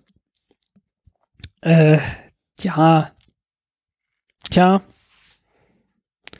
Ähm, ja, das Wie gesagt, es, es wundert mich nicht unbedingt und äh, es gibt eine Menge Videos, äh, die von Parabolic Arc in den Kommentaren werden jede Menge Videos äh, verlinkt, äh, wo dann halt so gezeigt wird, wie die sich selbst äh, dargestellt haben. Äh, und die haben übrigens auch Aktien verkauft und so weiter, ne? Die wahrscheinlich jetzt immer so viel wert sind. Wahrscheinlich nicht, nee. Ist immer ein schlechtes Zeichen, wenn, wenn Leute verhaftet werden. Ja, es ist ein sehr schlechtes Zeichen. Aber sie ähm, haben ja ähm, immerhin eine Rakete gebaut, also es waren ja Dinge da, die man anfassen konnte. Ja, man konnte die anfassen und konnte dann feststellen, dass die im Wesentlichen aus Sperrholz äh, bestanden. also, äh, nee, also das ist. Nee, also äh, im Gegensatz zu Vector, also Vector Space Systems, ich glaube, mit denen hast du das verwechselt. Die haben ja tatsächlich eine Rakete gestartet, die war noch, der hat noch nichts viel mit nee, aber ich habe doch hier das, das, Foto von, von der, äh, von der AK-Rakete auf dem Truck. Äh, ja, das Ding ist ein Sperrholzmodell. Ah, okay, gut. Ja, das ist ähm, hm, äh, schwierig, wenn man dann damit in den Weltraum fliegen will. Ja, genau. Ähm, also, ja. Was soll man sagen? Genau. Ähm, nee, ich habe das nicht mit Vector verwechselt, aber ich habe das halt, äh, ich hatte halt da mehr, mehr Zuversicht. Naja. Ja. Ähm, Apropos Elektron-Rakete, äh, die ich jetzt mal kurz angesprochen hatte, irgendwie, äh, sie ist wohl jetzt äh, an der Startrampe angekommen und soll irgendwann in den nächsten Wochen bis Monaten, aber noch in diesem Jahr, also innerhalb der nächsten sechs Wochen wahrscheinlich, irgendwann fliegen. Also zum zweiten Flug. Still testing. Still testing. Und, ja, still testing. Und äh, ja, hoffen wir mal, dass daraus was wird, ne? Ja, äh, vom Google Lunar Express hat man da gerade nicht mehr so viel, oder? Nee, Tut sich nee, nichts. nicht so richtig. Schade. Ähm, vielleicht kommt es ja noch, wer weiß. Wer weiß, wer weiß. Ja, haben wir noch ein bisschen Zeit. Ähm, äh, wer auch nicht so viel Zuversicht anscheinend hat, ist die NASA in ihre eigene Rakete.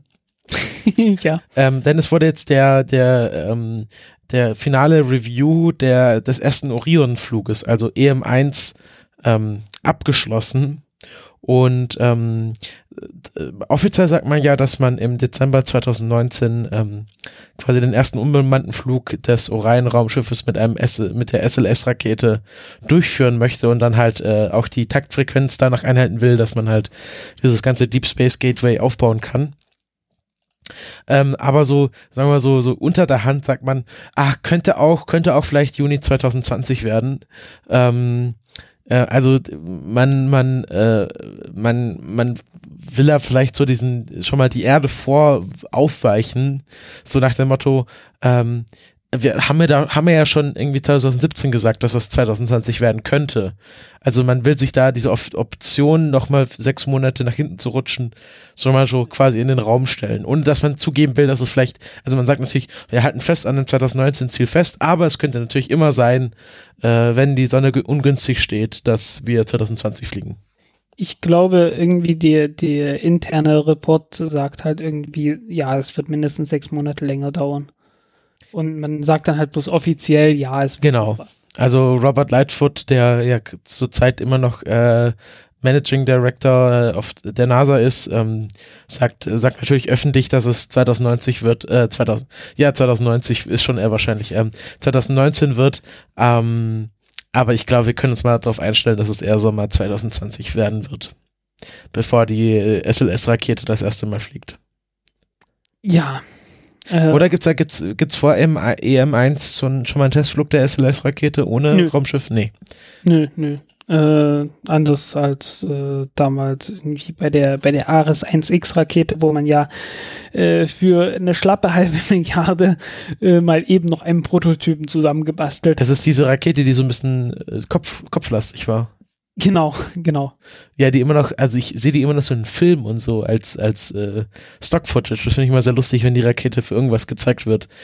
Ja, wo halt wirklich oben drauf war nichts, was irgendwie funktionieren konnte, war einfach bloß so ein Massensimulator. Und äh, noch nicht mal das hat alles funktioniert, weil die Abtrennung irgendwie, irgendwie schief gegangen ist.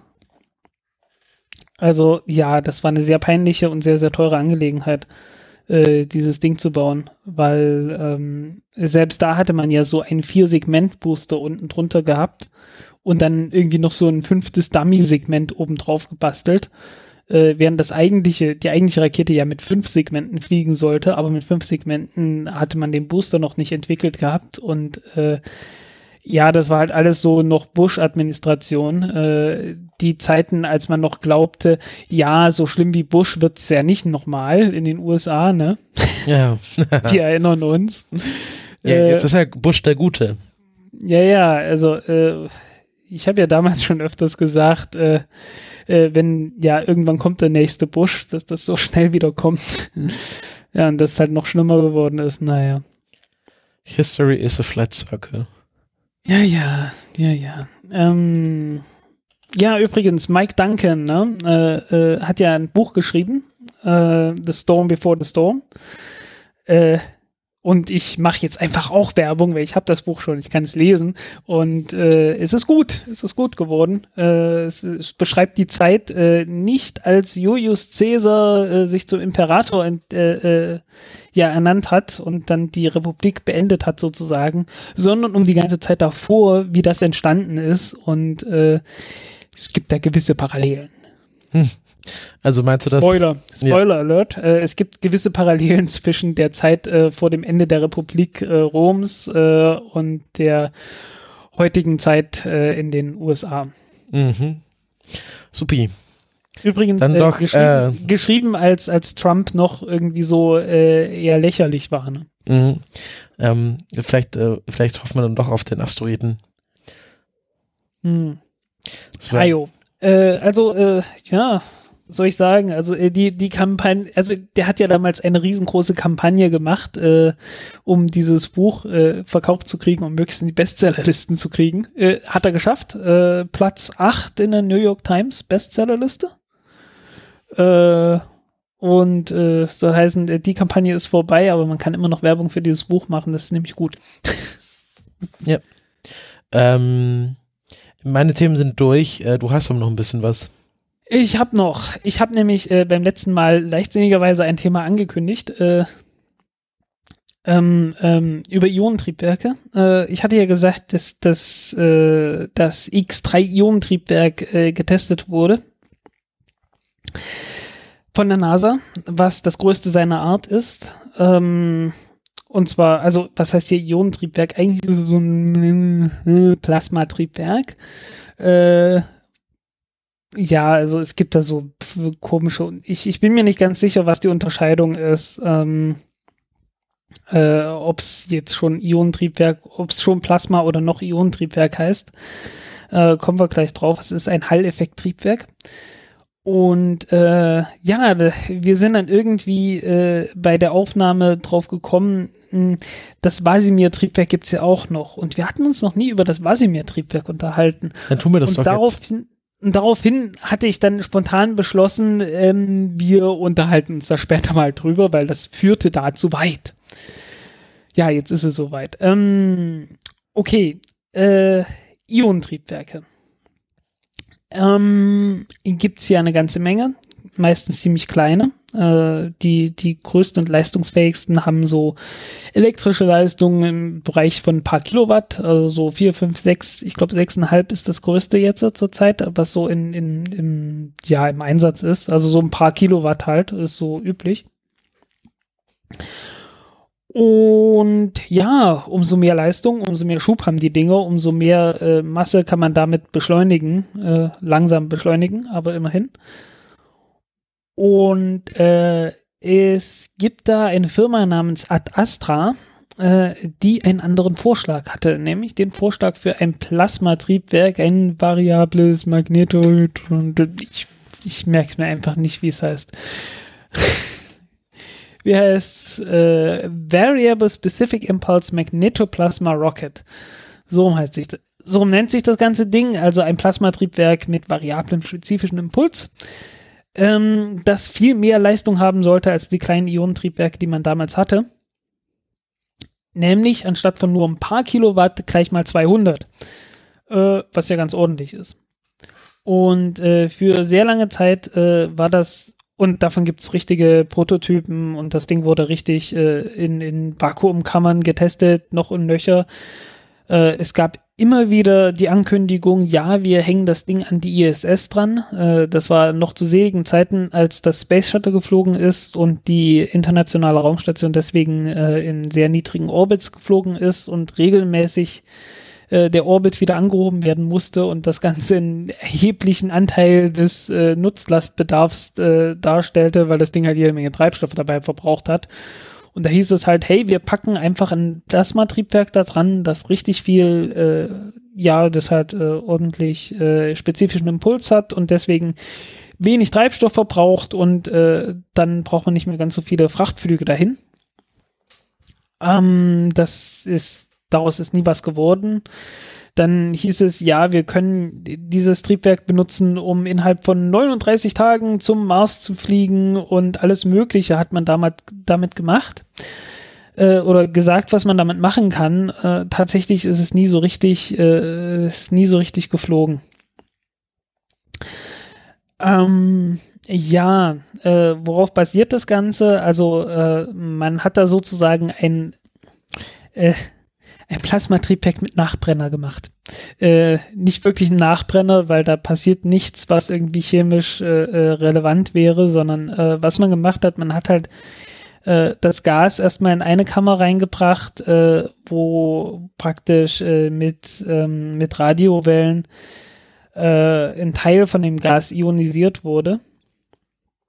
Und das Ganze wurde dann in ein starkes Magnetfeld reingebracht, wo es dann nochmal richtig äh, beschleunigt, nochmal weiter aufgeheizt und wurde und Es gibt dann ein paar, äh, ein paar äh, Effekte, die dafür sorgen, dass man, dass sich in so einem, innerhalb von diesem Magnetfeld äh, elektrische Felder ähm, bilden können. Äh, das liegt einfach daran, dass so ein Plasma ähm, aus freien Elektronen und aus den, ja, aus den äh, äh, Atomkernen des Plasmas äh, zusammensetzt und die Elektronen sind sehr, sehr, sehr viel leichter als die Atomkerne und können sich dadurch auch besser ja, können sich besser, nein, äh, werden dadurch stärker beeinflusst von dem Magnetfeld, weil es halt sehr wenig Masse haben. So heißen alle Kräfte, die auf die wirken, äh, sind, haben einen sehr viel größeren Einfluss darauf, wie sich diese Elektronen bewegen werden, als auf die schweren Atomkerne, die halt einfach mehr Masse haben, die haben mehr Trägheit und können sich da über äh, irgendwelche Magnetkräfte etwas leichter hinwegsetzen. Und dadurch trennen die sich halt so ein bisschen. Und wenn sich halt äh, einmal die positiv geladenen Atomkerne und die negativ geladenen Elektronen ein bisschen getrennt haben, dann hat man, ja, man hat halt ein, ein elektrisches Feld und äh, mit diesem elektrischen Feld kann man dann halt äh, Teilchen beschleunigen und äh, das und noch ein paar andere Effekte äh, kann man dann benutzen, um halt ein Raketentriebwerk, ein äh, Plasmatriebwerk zu bauen. Und äh, ja, das Ding, also braucht supraleitende Magnete und äh, alles Mögliche. Ist halt relativ kompliziertes Ding. Auch nicht übermäßig effizient. Aber konnte dafür halt äh, eine ganze Menge, eine ganze Menge Leistung verarbeiten. Und äh, ja, tja, was soll man sagen? Äh, die NASA hat ein äh, Halltriebwerk gebaut.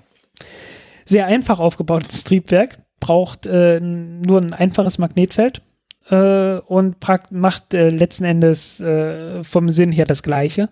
Also erzeugt ein Plasma, beschleunigt das Plasma und äh, hat auch kann auch äh, variabel einstellen, wie ähm, wie stark das beschleunigt werden soll, ähm, weil ähm, umso stärker du das Plasma beschleunigst und hinten rausschmeißt, umso mehr elektrische Leistung brauchst du natürlich dafür. Ähm, und du hast halt immer so die Wahl. Entweder beschleunigst du dein Plasma besonders schnell und äh, hast damit einen hohen spezifischen Impuls und einen sehr geringen äh, Treibstoffbedarf. Oder ähm, du beschleunigst nicht ganz so schnell, äh, hast dadurch ein, ein weniger effizientes Triebwerk, hast einen höheren Treibstoffbedarf, aber brauchst nicht so viel Strom dafür. Und äh, das kann man dann halt bei solchen Halttriebwerken in gewissen Rahmen dann auch einstellen. Und äh, ja, die NASA hat halt so ein Halttriebwerk gebaut und das halt äh, richtig groß gebaut. Äh, groß im Sinne von, äh, das Ding wiegt mal so eben eine Vierteltonne. Also so 250 Kilo. Mhm. Und äh, verarbeitet halt auch mal eben 200 Kilowatt an Strom ist dabei ähnlich ineffizient wie das, äh, wie das Vasimir-Triebwerk, also irgendwie so 50, 60 Prozent oder so vom Strom wird halt umgesetzt in Schub und der Rest in Wärme, was äh, immer so ein Problem ist, weil äh, du willst eigentlich nicht, dass irgendwelche Teile innerhalb dieses Triebwerks schmelzen oder so. Wäre ein bisschen blöd. Also irgendwie diese, diese Wärme muss irgendwie äh, behandelt werden. Also diese Abwärme ist halt, äh, ja, ist ist halt immer so ein Problem, aber die kriegen das hin. Und äh, es gibt jetzt einfach sehr wenig Grund dafür, dieses Vasimir-Triebwerk äh, weiter zu haben. Äh, ja, bisschen schade. Mhm.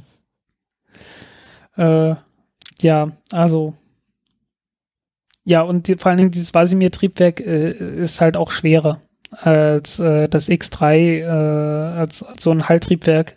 Ist halt einfacher aufgebaut und äh, ja, das ist halt so ein typisches Ding. Also wenn man, wenn man Technologie hat, äh, die bewegt sich meistens äh, vom Primitiven hin zum Komplexen, hin zum Simplen. äh, sag ich immer. Also man hat halt am Anfang, äh, äh, freut man sich, dass überhaupt irgendwas passiert. Und man baut dann irgendwie eine primitive Technik, die halt irgendwie so grob funktioniert erstmal dann kommen irgendwelche Techniker und sagen, ah, an der Stelle können wir noch ein bisschen was tun und wir können dann noch was anbauen und dann wird das etwas besser. Dann können wir die Leistung etwas verbessern.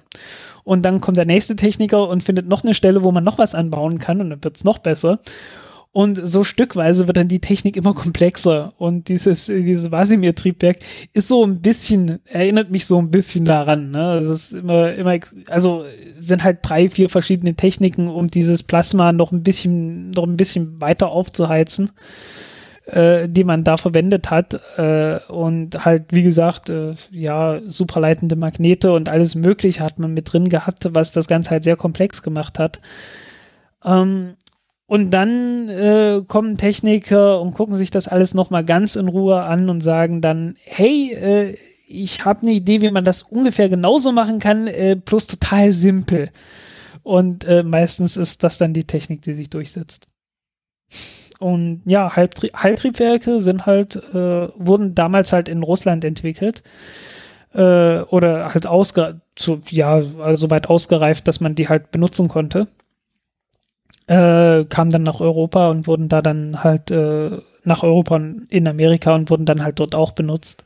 Äh, davor hatte man in Amerika und Europa hauptsächlich diese äh, Critted Iron Thrusters, also diese Ionentriebwerke gehabt, die äh, ja im Wesentlichen daraus bestehen, dass man äh, zwei Gitter hat, äh, die unterschiedlich elektrisch geladen sind und ja, dann hat man halt Spannungsdifferenz, man hat geladene Teilchen. Mit Spannungsdifferenz kann man geladene Teilchen beschleunigen, wenn man hat ein elektrisches Feld.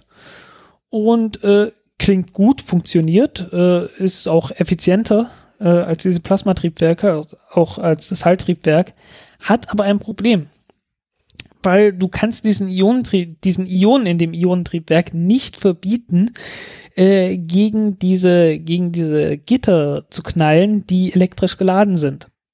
Und die, du kannst denen auch nicht sagen, bitte fliegt jetzt nur durch die Löcher und nicht gegen dieses Metall. Weil dieses Metall ist elektrisch aufgeladen und zieht die eigentlich sogar an. Äh, ne? Also die, die Idee dahinter ist praktisch, äh, du zieh, du benutzt dieses Gitter, um die geladenen Teilchen anzuziehen und äh, bis dahin sind die schon so schnell, dass die durch die Löcher in dem Gitter durchfliegen und dann hinten rausfliegen. Mhm. Das ist so ein bisschen die Idee. Das Problem ist halt nur, die sind dann ziemlich schnell und einige davon knallen halt doch gegen das Gitter und machen das Gitter dann irgendwann kaputt. Das und, könnte ein Problem äh, sein. Das begrenzt die Lebensdauer von den Dingern. Also du hast dann halt, äh, ich meine, du kannst die, die, die immer noch für ein paar tausend Stunden oder so benutzen, aber irgendwann sind sie halt kaputt. Und äh, ja, Heiltriebwerke haben halt eine riesengroße Öffnung. Und äh, ja, da geht nicht viel kaputt.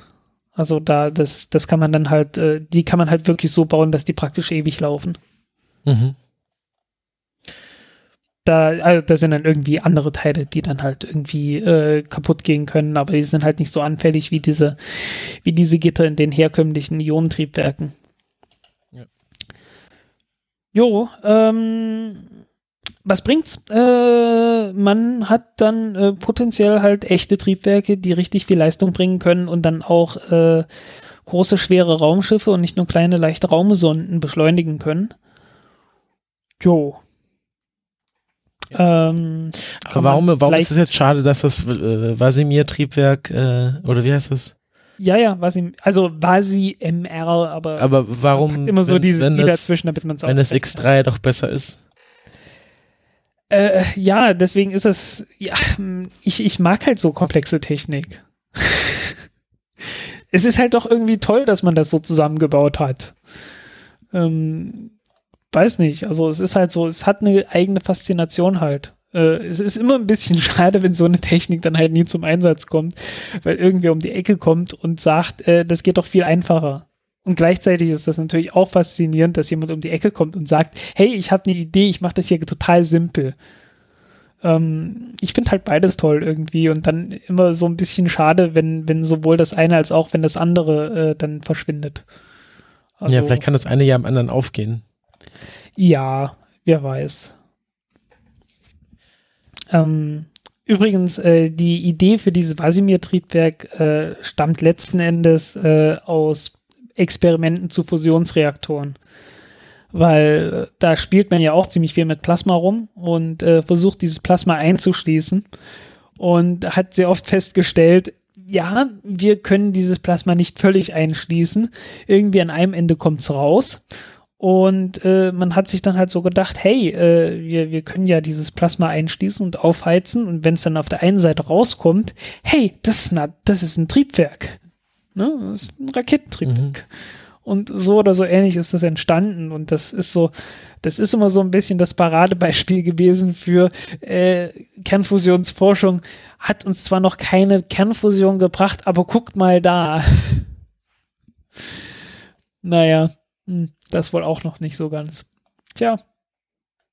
Aber war trotzdem, es war eine gute Idee. Man hat das halt auch verfolgt und man hat es auch gut weiterentwickelt. Wer weiß, vielleicht wird das doch noch mal irgendwann eingesetzt, weil es irgendeinen anderen Vorteil hat. Äh, aber ich, ich sehe es nicht so ganz. Okay. Was hast du dem Thema? Ich denke. Denkst du? Ähm, dann ähm, ich weiß nicht, was du, äh, ich bin jetzt tatsächlich außer äh, meinen Themen schon durch. Ähm, du hast hier noch äh, was mit dem X37 stehen. Ja, und den Dream Chaser, der ist mal gegleit getestet ja, worden. Ja, red erstmal über den Dream Chaser, das ist aktueller. Genau, äh, also Dream Chaser äh, ist ja dieses äh, Mini-Shuttle, das von der Sierra Nevada Corporation äh, entwickelt wird und äh, die ISS mit Fracht versorgen soll. Also die haben ja einen Auftrag dafür bekommen was irgendwie etwas merkwürdig ist, weil eigentlich äh, hatten die das Ding eingereicht für die bemannten Flüge. Äh, bemannt oder befraut, je nachdem. Äh, Besatzung. Ist mit Besatzung, genau. Äh, ja, ich wollte es mir abgewöhnen und das ist durchaus ernsthaft geme ernst gemeint, dass ich mir das abgewöhnen will mit diesen bemannten Raumschiffen, weil, also Leute, es sind wirklich nicht nur Männer da drin. äh, und ja, ähm, ja, die haben es eigentlich dafür eingereicht gehabt, aber die haben nur so einen halben Auftrag bekommen. Äh, also äh, Boeing hat ja einen gekriegt äh, für das äh, äh, CST und äh, SpaceX für den Dragon. Und die wurden dann halt so, haben so einen halben Auftrag gekriegt. Ja, also ihr werdet niemanden damit starten können, aber wir geben euch noch so ein bisschen Geld für die Entwicklung. Einfach bloß, um sich die noch ein bisschen warm zu halten und zu sagen, na ja, wenn es mit dem einen nichts wird, dann haben wir noch was in der Hinterhand. Aber äh, ja, damit konnten die halt auch nicht so richtig äh, letzten Endes das Ding weiterentwickeln. Und äh, haben dann aber gesagt, ja, wir können ja auch eine Frachtversion von dem Ding bauen was so eine etwas merkwürdige Sache ist, äh, weil de facto ist in dem Ding nicht allzu viel Volumen drin. Ist halt wirklich für menschliche Fracht gedacht und nicht für, nicht für Frachtfracht. Ähm, und mussten sich dann irgendwie was ausdenken, dass man dann noch ein Modul hinten dran baut, was, glaube ich, irgendwie von Thales Alenia auch wieder kommt oder so. Es kommt, glaube ich, irgendwie aus Europa, äh, wo dann halt noch ein bisschen mehr Volumen drin ist ist alles eine sehr merkwürdige Angelegenheit. Äh, aber sie haben halt äh, damit tatsächlich den Auftrag gekriegt, äh, eine, ihre Frachtversion da zu bauen und dann Fracht zu liefern. Und äh, ja, hat natürlich den großen Vorteil, äh, weil es halt auch ein relativ unkonventionelles Design ist. Ne? Es ist halt so ein Mini-Shuttle und äh, man hat denen wahrscheinlich nicht gleich zugetraut, dass die gleich von Anfang an da problemlos das Ding fliegen können und hat denen dann halt diesen Auftrag gegeben für die Nutzlast. Und äh, dadurch kann sich das halt erstmal bewähren und äh, dann können die halt unter Beweis stellen, dass das funktioniert. Und wahrscheinlich werden sie dann im nächsten äh, äh Crew, äh, wie heißen die Dinger eigentlich genau? Äh, C Was meinst du? Commercial Crew Transportation, ne? In den nächsten Verträgen für diese kommerziellen Crew. Ja, yeah, Commercial Crews. CC, äh, meinst du CC Dev, Commercial Crew Development? Genau das. Genau. Ja. Ja, also die, für die nächsten Commercial Crew äh, Aufträge werden die dann wahrscheinlich auch mit berücksichtigt werden. Ja. Schätze ich ähm, mal. Und die haben halt jetzt einen Testflug gemacht. Der war erfolgreich im Gegensatz zum letzten Testflug, der äh, damit endete, dass von den beiden Rädern, die das Fahrwerk ausmachen, also hat vorne eine Kufe und hinten zwei Rädern und äh, eins dieser beiden Räder ist nicht ausgeklappt und äh, der äh, Landeversuch äh, endete dann ganz am Ende äh, etwas unschön. Ja.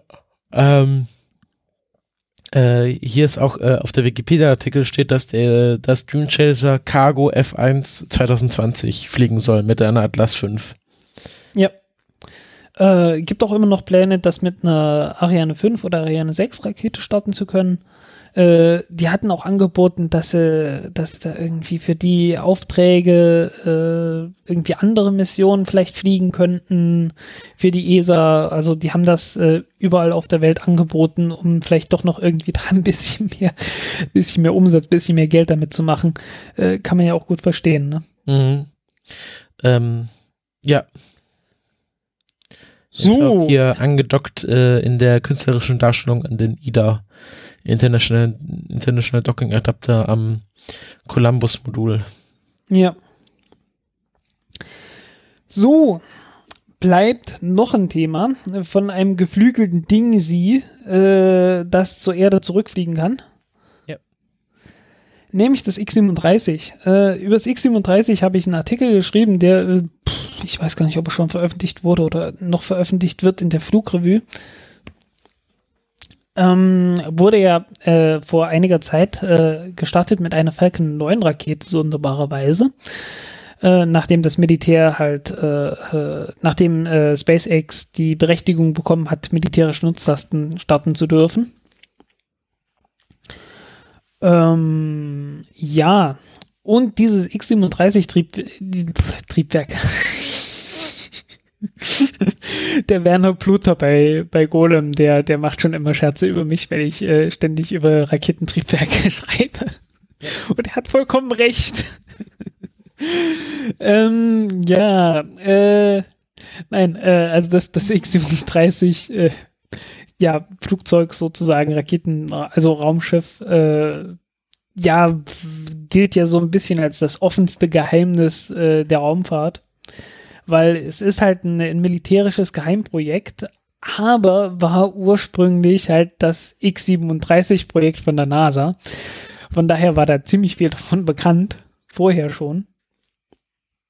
Ähm, und wurde dann halt irgendwann plus übernommen und dann hat es halt das Militär sich sozusagen angeeignet. Äh, von daher ist das immer ein bisschen lächerlich, äh, wenn, wenn das dann halt so als geheime Nutzlast äh, bezeichnet wird. Äh, es gibt deswegen auch relativ viele Bilder davon. Nun ja, ähm, bisschen besondere Sachen hat das Ding schon, weil es ist, äh, es basiert halt letztendlich auf äh, Technologie, die, ähm, die man fürs Space Shuttle noch nicht entwickelt hatte. Ähm, ja, äh, vor allen Dingen was den Hitzeschutz angeht. Also man hat äh, für die Hitzeschutzkarren ähm, und äh, ich werde dir mal ein bisschen was verlinken, wenn ich es finde. Man hat dafür einen äh, Hitzeschutz namens Tufrock entwickelt und patentiert. Mhm. Ähm, und äh, der besteht aus einem anderen Material, das man ebenso entwickelt und patentiert hat. Und das nennt sich Rocky. Und äh, ja, also zusammen ist das halt sozusagen das Dream Team. Äh, also Rocky ist so ein neues Material, das man entwickelt hat und dann so in einer Sandwich-Bauweise zu diesem Tufrock zusammengebaut hat. Ähm, ja, woraus besteht dieses Zeug? Äh, äh, okay, du willst einen Hitzeschutz haben. Ja. Was muss dieser Hitzeschutz machen?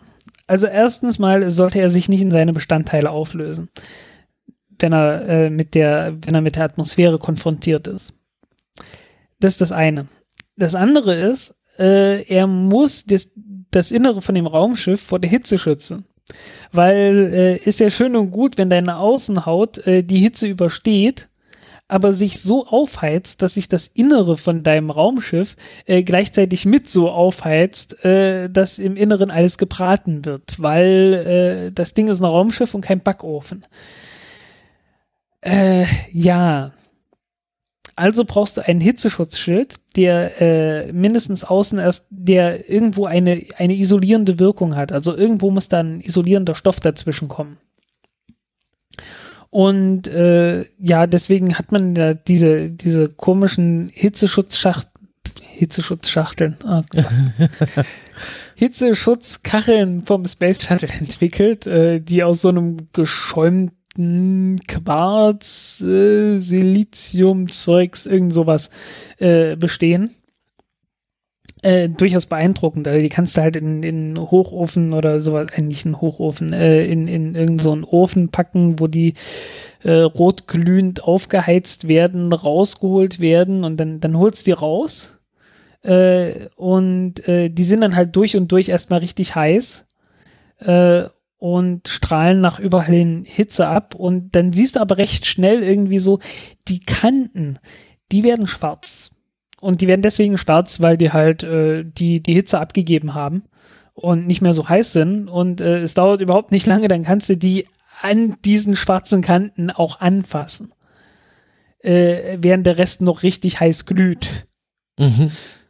Also äh, das ist halt äh, durchaus faszinierendes Material, was sie da entwickelt haben. Ähm, äh, so, eine, so eine isolierende Schicht brauchst du halt. Ne? Gleichzeitig ist das ein Material, das eigentlich überhaupt nicht stabil ist. Äh, hat man ja gesehen. Also, äh, also so, so das allerstabilste Zeug ist das nicht. Und man hat dann halt neue, äh, neue Materialien entwickelt und hat die dann auch getestet. Äh, auch am Space Shuttle hat man ein paar einzelne Kacheln äh, ausgetauscht und äh, neue Materialien damit getestet. Und die hat man dann immer so daran erkannt, so rechts und links sind alle Kacheln ziemlich beschädigt gewesen und die halt nicht. Also äh, das war schon ein deutlicher Unterschied. Und äh, das hat man dann halt weiterentwickelt und für das X37 verwendet. Ähm, ja, äh, woraus besteht das? Äh, letzten Endes aus einer äußeren Schicht, äh, die ja einmal aus Kohlenstoff besteht, aber nicht nur, weil Kohlenstoff alleine würde durchaus die Hitze aushalten. Äh, aber nicht die Umgebung, in die das eigentlich reinkommt, weil du trittst ja in die Erdatmosphäre ein, die Erdatmosphäre heizt sich auf und du kommst mit allem in Kontakt, was in dieser Erdatmosphäre ist, insbesondere dem Sauerstoff. Und äh, Sauerstoff ist äh, bekanntlich nicht gut für alles, was irgendwie oxidieren kann. Und wenn es richtig heißer Sauerstoff ist, im Sinne von 1700 Grad heißer Sauerstoff, ist richtig, richtig böse aggressiv. Und da brauchst du schon ein bisschen mehr. Und äh, also der, der Kohlenstoff, der wäre da einfach nur, der würde einfach nur verbrennen. Und man hat sich dann halt gesagt, okay, wir müssen irgendwie einen anderen, äh, anderen Stoff entwickeln, der vielleicht auf Kohlenstoffbasis ist, aber der zumindest nicht sofort oxidieren kann. Und äh, man hat dann halt Siloxane gefunden. Also Siloxane ist so eine puh, komische Verbindung aus äh, Silizium, Kohlenstoff und Sauerstoff. Und man merkt, da ist der Sauerstoff schon drin. Und äh, man hat eine Möglichkeit gefunden, wie man das zusammen mit dem Kohlenstoff letzten Endes verbinden kann. Man hat dann halt eine Schicht, die sozusagen schon oxidiert ist. Und damit hält die auch den Sauerstoff aus. Ähm, okay, diese Schicht außen ist halt die, die erstmal diese Hitze aushalten kann und die den Sauerstoff aushalten kann. Und dahinter kommt dann halt äh, irgend so ein Fasermaterial, das dann halt auch, das dann halt diese eigentliche Wärmeisolation äh, erreicht. Ja. Und man hat noch ein anderes Material gefunden, ich, das kann sogar dieses, dieses Rocky-Material auch sein, äh, mit dem man dann halt praktisch äh, die äußere Schicht, die die Hitze aushält, und die eigentliche Hülle von dem Raumschiff äh, miteinander verbindet, weil äh, dazwischen dieses Isolationsmaterial, das hält nichts aus. Ne? Also man, man hat dann so, so kleine äh, wie Bolzen oder so dazwischen, äh, die halt praktisch die Außenhaut mit der inneren Haut äh, verbinden an ein paar Stellen, aber dazwischen ist halt jede Menge Isolationsmaterial, so dass die, die Hitze nicht nach innen durchkommt. Und äh, das ist so zusammen mit noch ein paar anderen keramischen äh, Werkstoffen, die dann halt den, die an anderen Stellen dann zum Einsatz kommen. Also man hat da irgendwie so Siliziumkarbid oder so benutzt äh, für, für irgendwelche ähm, Steuerflächen und sowas, äh, wo es dann halt nicht so ganz darauf ankommt, was weiter draußen ist. Ähm, ja, also das ist halt so ein, das sind halt so die, die wesentlichen Dinge gewesen, die man dafür entwickelt hatte, für das äh, X37, was äh, wirklich neu war. Man hat natürlich noch ganz andere Dinge neu entwickelt. Ähm, was man auch neu entwickelt hatte, war ein Triebwerk, das äh, auf Kerosin und äh, Wasserstoffperoxid äh, basierte. Übrigens die gleiche Kombination, die auch AK benutzt hat. über die wir uns ja vorhin schon äh, Ja. äh, noch etwas lustig gemacht hatten. Äh, also die funktioniert schon, äh, die ist nicht die allereffizienteste, aber man wollte das halt benutzen, weil es nicht so giftig ist. Und solange wie das Ganze noch in der äh, in den Händen der NASA war, war es halt äh, so ein bisschen angedacht wie, naja, man kann das Ganze ja mal kommerziell machen und äh, wenn man da Treibstoffe benutzt, die nicht ganz so giftig sind, dann kann man das sicherlich auch etwas billiger und einfacher handhaben. Ähm, okay, nachdem das äh, Militär das Ganze übernommen hat, hat man äh, diese Triebwerke rausgeschmissen und stattdessen herkömmliche, die mit Hydrazin und äh, die Stickstoff äh, be äh, basieren, benutzt, weil es halt äh, ja etablierte Technik ist, funktioniert über einen größeren, über einen größeren Temperaturbereich und ja, friert nicht so leicht, nicht so schnell ein und so, also ist leichter zu handhaben, wenn du eine lange Mission hast und äh, die fliegen ja durchaus sehr lange Missionen. Mhm. Äh, ich glaube, geplant waren 270 Tage Ja. äh, ursprünglich mal und äh, ich, das wurde ums Mehrfache übertroffen. Ich glaube, die längste waren 588 Tage oder so. Ja, ähm, ja, also so heißen, äh, die, die Triebwerke äh, sind jetzt, äh, benutzen halt dann doch wieder eine sehr giftige Treibstoffkombination und das merkt man dann noch daran, dass äh, nach der Landung von diesem X-37 äh, sich Techniker äh, dem Ding erstmal nur nähern mit äh, doch ziemlich aufwendiger Schutztechnik und Schutzanzügen und sonst was. Ähm, weil die Treibstoffe halt, wenn sie rauskommen, äh, doch, äh, ja, ich glaube, ab äh, 10 Teile pro Million oder so giftig wirken. Und äh, das will man einfach alles nicht. Das will man alles nicht einatmen. Nein, wenn man nicht. Ja. Ähm, Gibt es noch was zu sagen? Äh, äh, wenn ihr Fragen habt, dann fragt.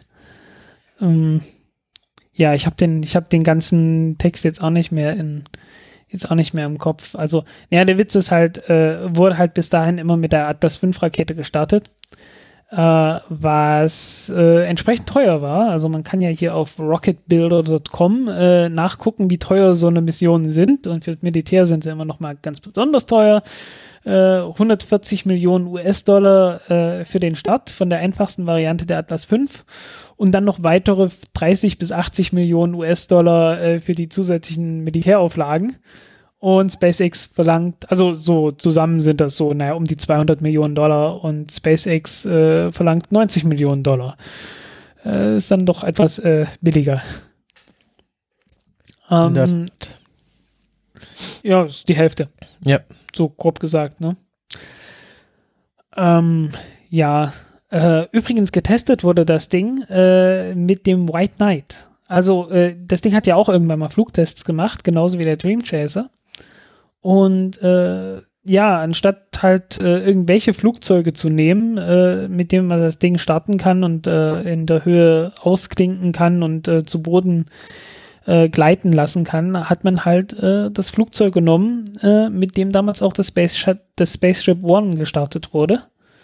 Weil ja, dieser White Knight hat halt, wurde halt wirklich bloß für dieses Ding gebaut und war dann sozusagen arbeitslos. Und äh, da hat es dann wohl mit DARPA, also dem Militärarm, der das Projekt 2005, 2006 so übernommen hat, äh, Gespräche gegeben, äh, das Ding umzubauen, so dass man halt dort so diesen, diesen ersten Prototypen äh, X37A montieren konnte und äh, halt mal hochfliegen und ausklinken konnte. Davon gibt es übrigens auch äh, Videoaufnahmen. Also hat man, hat man gemacht, ist gelandet, hat funktioniert und äh, der White Knight hatte nochmal einen Sinn gehabt. Gut, ähm, Jo. wenn du durch. Ansonsten, was über die Mission an sich, äh, ist inhaltlich nicht allzu viel bekannt. Äh, Ja. Was bekannt wurde, einmal wurde was gesagt und da hieß es, man hat ein paar Materialien getestet, äh, einfach bloß, wie sie sich im Weltraum so verhalten, indem man sie halt, äh, ja, äh, praktisch außen angebracht hat, äh, hat ja so eine, hat ja so eine Nutzlastklappe wie das, äh, wie das Space Shuttle.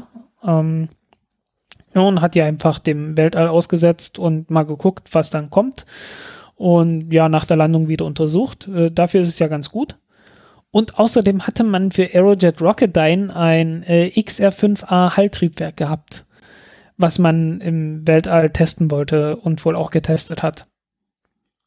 Und ja, also das war halt so, also offensichtlich äh, benutzen die dieses, äh, dieses geheime Militärprojekt auch, um äh, für irgendwelche Firmen Zeugs zu testen.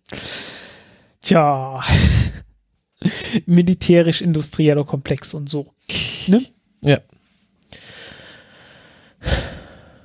Gut. Jo, ich glaube, ich glaube, dann sind wir fast durch. Ne? Also, achso, äh, vielleicht noch ein paar, paar technische Daten. Also damals, so lange wie es die NASA äh, gehabt hat, das Projekt, hat man ja technische Daten gehabt und veröffentlicht und hat gesagt, okay, das Ding wird äh, 8,92 Meter lang, Flügelspannbreite 4,55 Meter, Höhe 2,90 Meter, also ein relativ kompaktes Ding, also ja, äh, ja, bisschen größer als ein Auto. Äh, ungefähr so groß wie zwei, wie zwei geparkte Autos hintereinander, bisschen breiter. Ähm, Gewicht äh, war damals maximales äh, Startgewicht 5 Tonnen, also ein bisschen mehr als 5 Tonnen sind es wohl äh, jetzt, aber mh, hm, ja, in der Größenordnung halt. Und wird halt mit Solarzellen betrieben. Ja. Okay. Nutzlast, Nutzlast kann so groß sein, zwei Meter, zwei Meter lang, ein Meter zwanzig Durchmesser. Ich habe das Gefühl, ich muss dich jetzt hier unterbrechen, bevor du. Nee, äh, du, bra du brauchst mich überhaupt nicht unterbrechen, weil ich bin hier gerade am Ende. Genau, bis am Ende und ähm, ich finde, wir sind jetzt auch mit der Sendung äh, am Ende. Genau. Und wir machen jetzt auch die Raketenvorhersage ähm, für, sagen wir mal, sind wir mal optimistisch, die nächsten zwei Wochen. ähm, das wäre dann. Die nächsten bis, zwei Wochen, ne? Also bis Ende November. Äh, da haben wir einmal eine äh, Delta 2, die ja heute fliegen sollte, aber dann doch verschoben. Die vorletzte.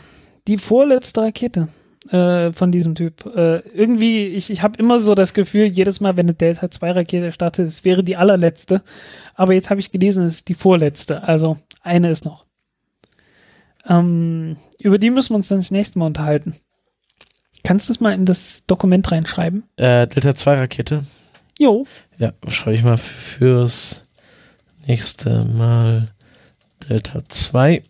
Gut, ähm, ich weiß, ich weiß, ich wird dann wahrscheinlich morgen irgendwann äh, fliegen mit dem äh, Wetterbeobachtungssatelliten Joint, Joint Polar Satellite Systems ähm, für die North Oceanic and Atmospheric Administration. Ein Wettersatellit. Äh, über den sich äh, die, die Meteorologen äh, sehr freuen. Also die, die Wetterfirma von Kachelmann hat ja irgendwie einen Chief Operating Officer und der hat äh, für irgendwen einen Artikel geschrieben und da hat er gesagt, es ist wieder Unterschied zwischen einem äh, äh, so einem Klapp-Handy äh, zu einem Smartphone. Okay. Also die sind wohl sehr begeistert. Ja. Ich habe keine Ahnung. ich habe gefragt, ob ich ein Interview kriegen kann, aber irgendwie hat sich da noch keiner gemeldet. Muss ich wohl noch mal etwas etwas nachhaltiger nachfragen. Dann haben wir ähm, auch heute irgendwie angesetzt, aber ich weiß nicht, ob sie geflogen ist, ähm, eine Lange Marsch 4C mit dem Feng Yun 3D-Satellit, auch ein Wettersatellit im polaren Orbit. Jo, genauso wie der amerikanische. Genau, Witzig. und dann ähm, haben wir. Dann eine Falcon 9? Genau, für uns 16. November um äh, 2 Uhr bis 4 Uhr nachts eine Falcon 9 mit der Zuma Payload, Zuma Payload, die nicht weiter beschrieben wurde für die US-Regierung.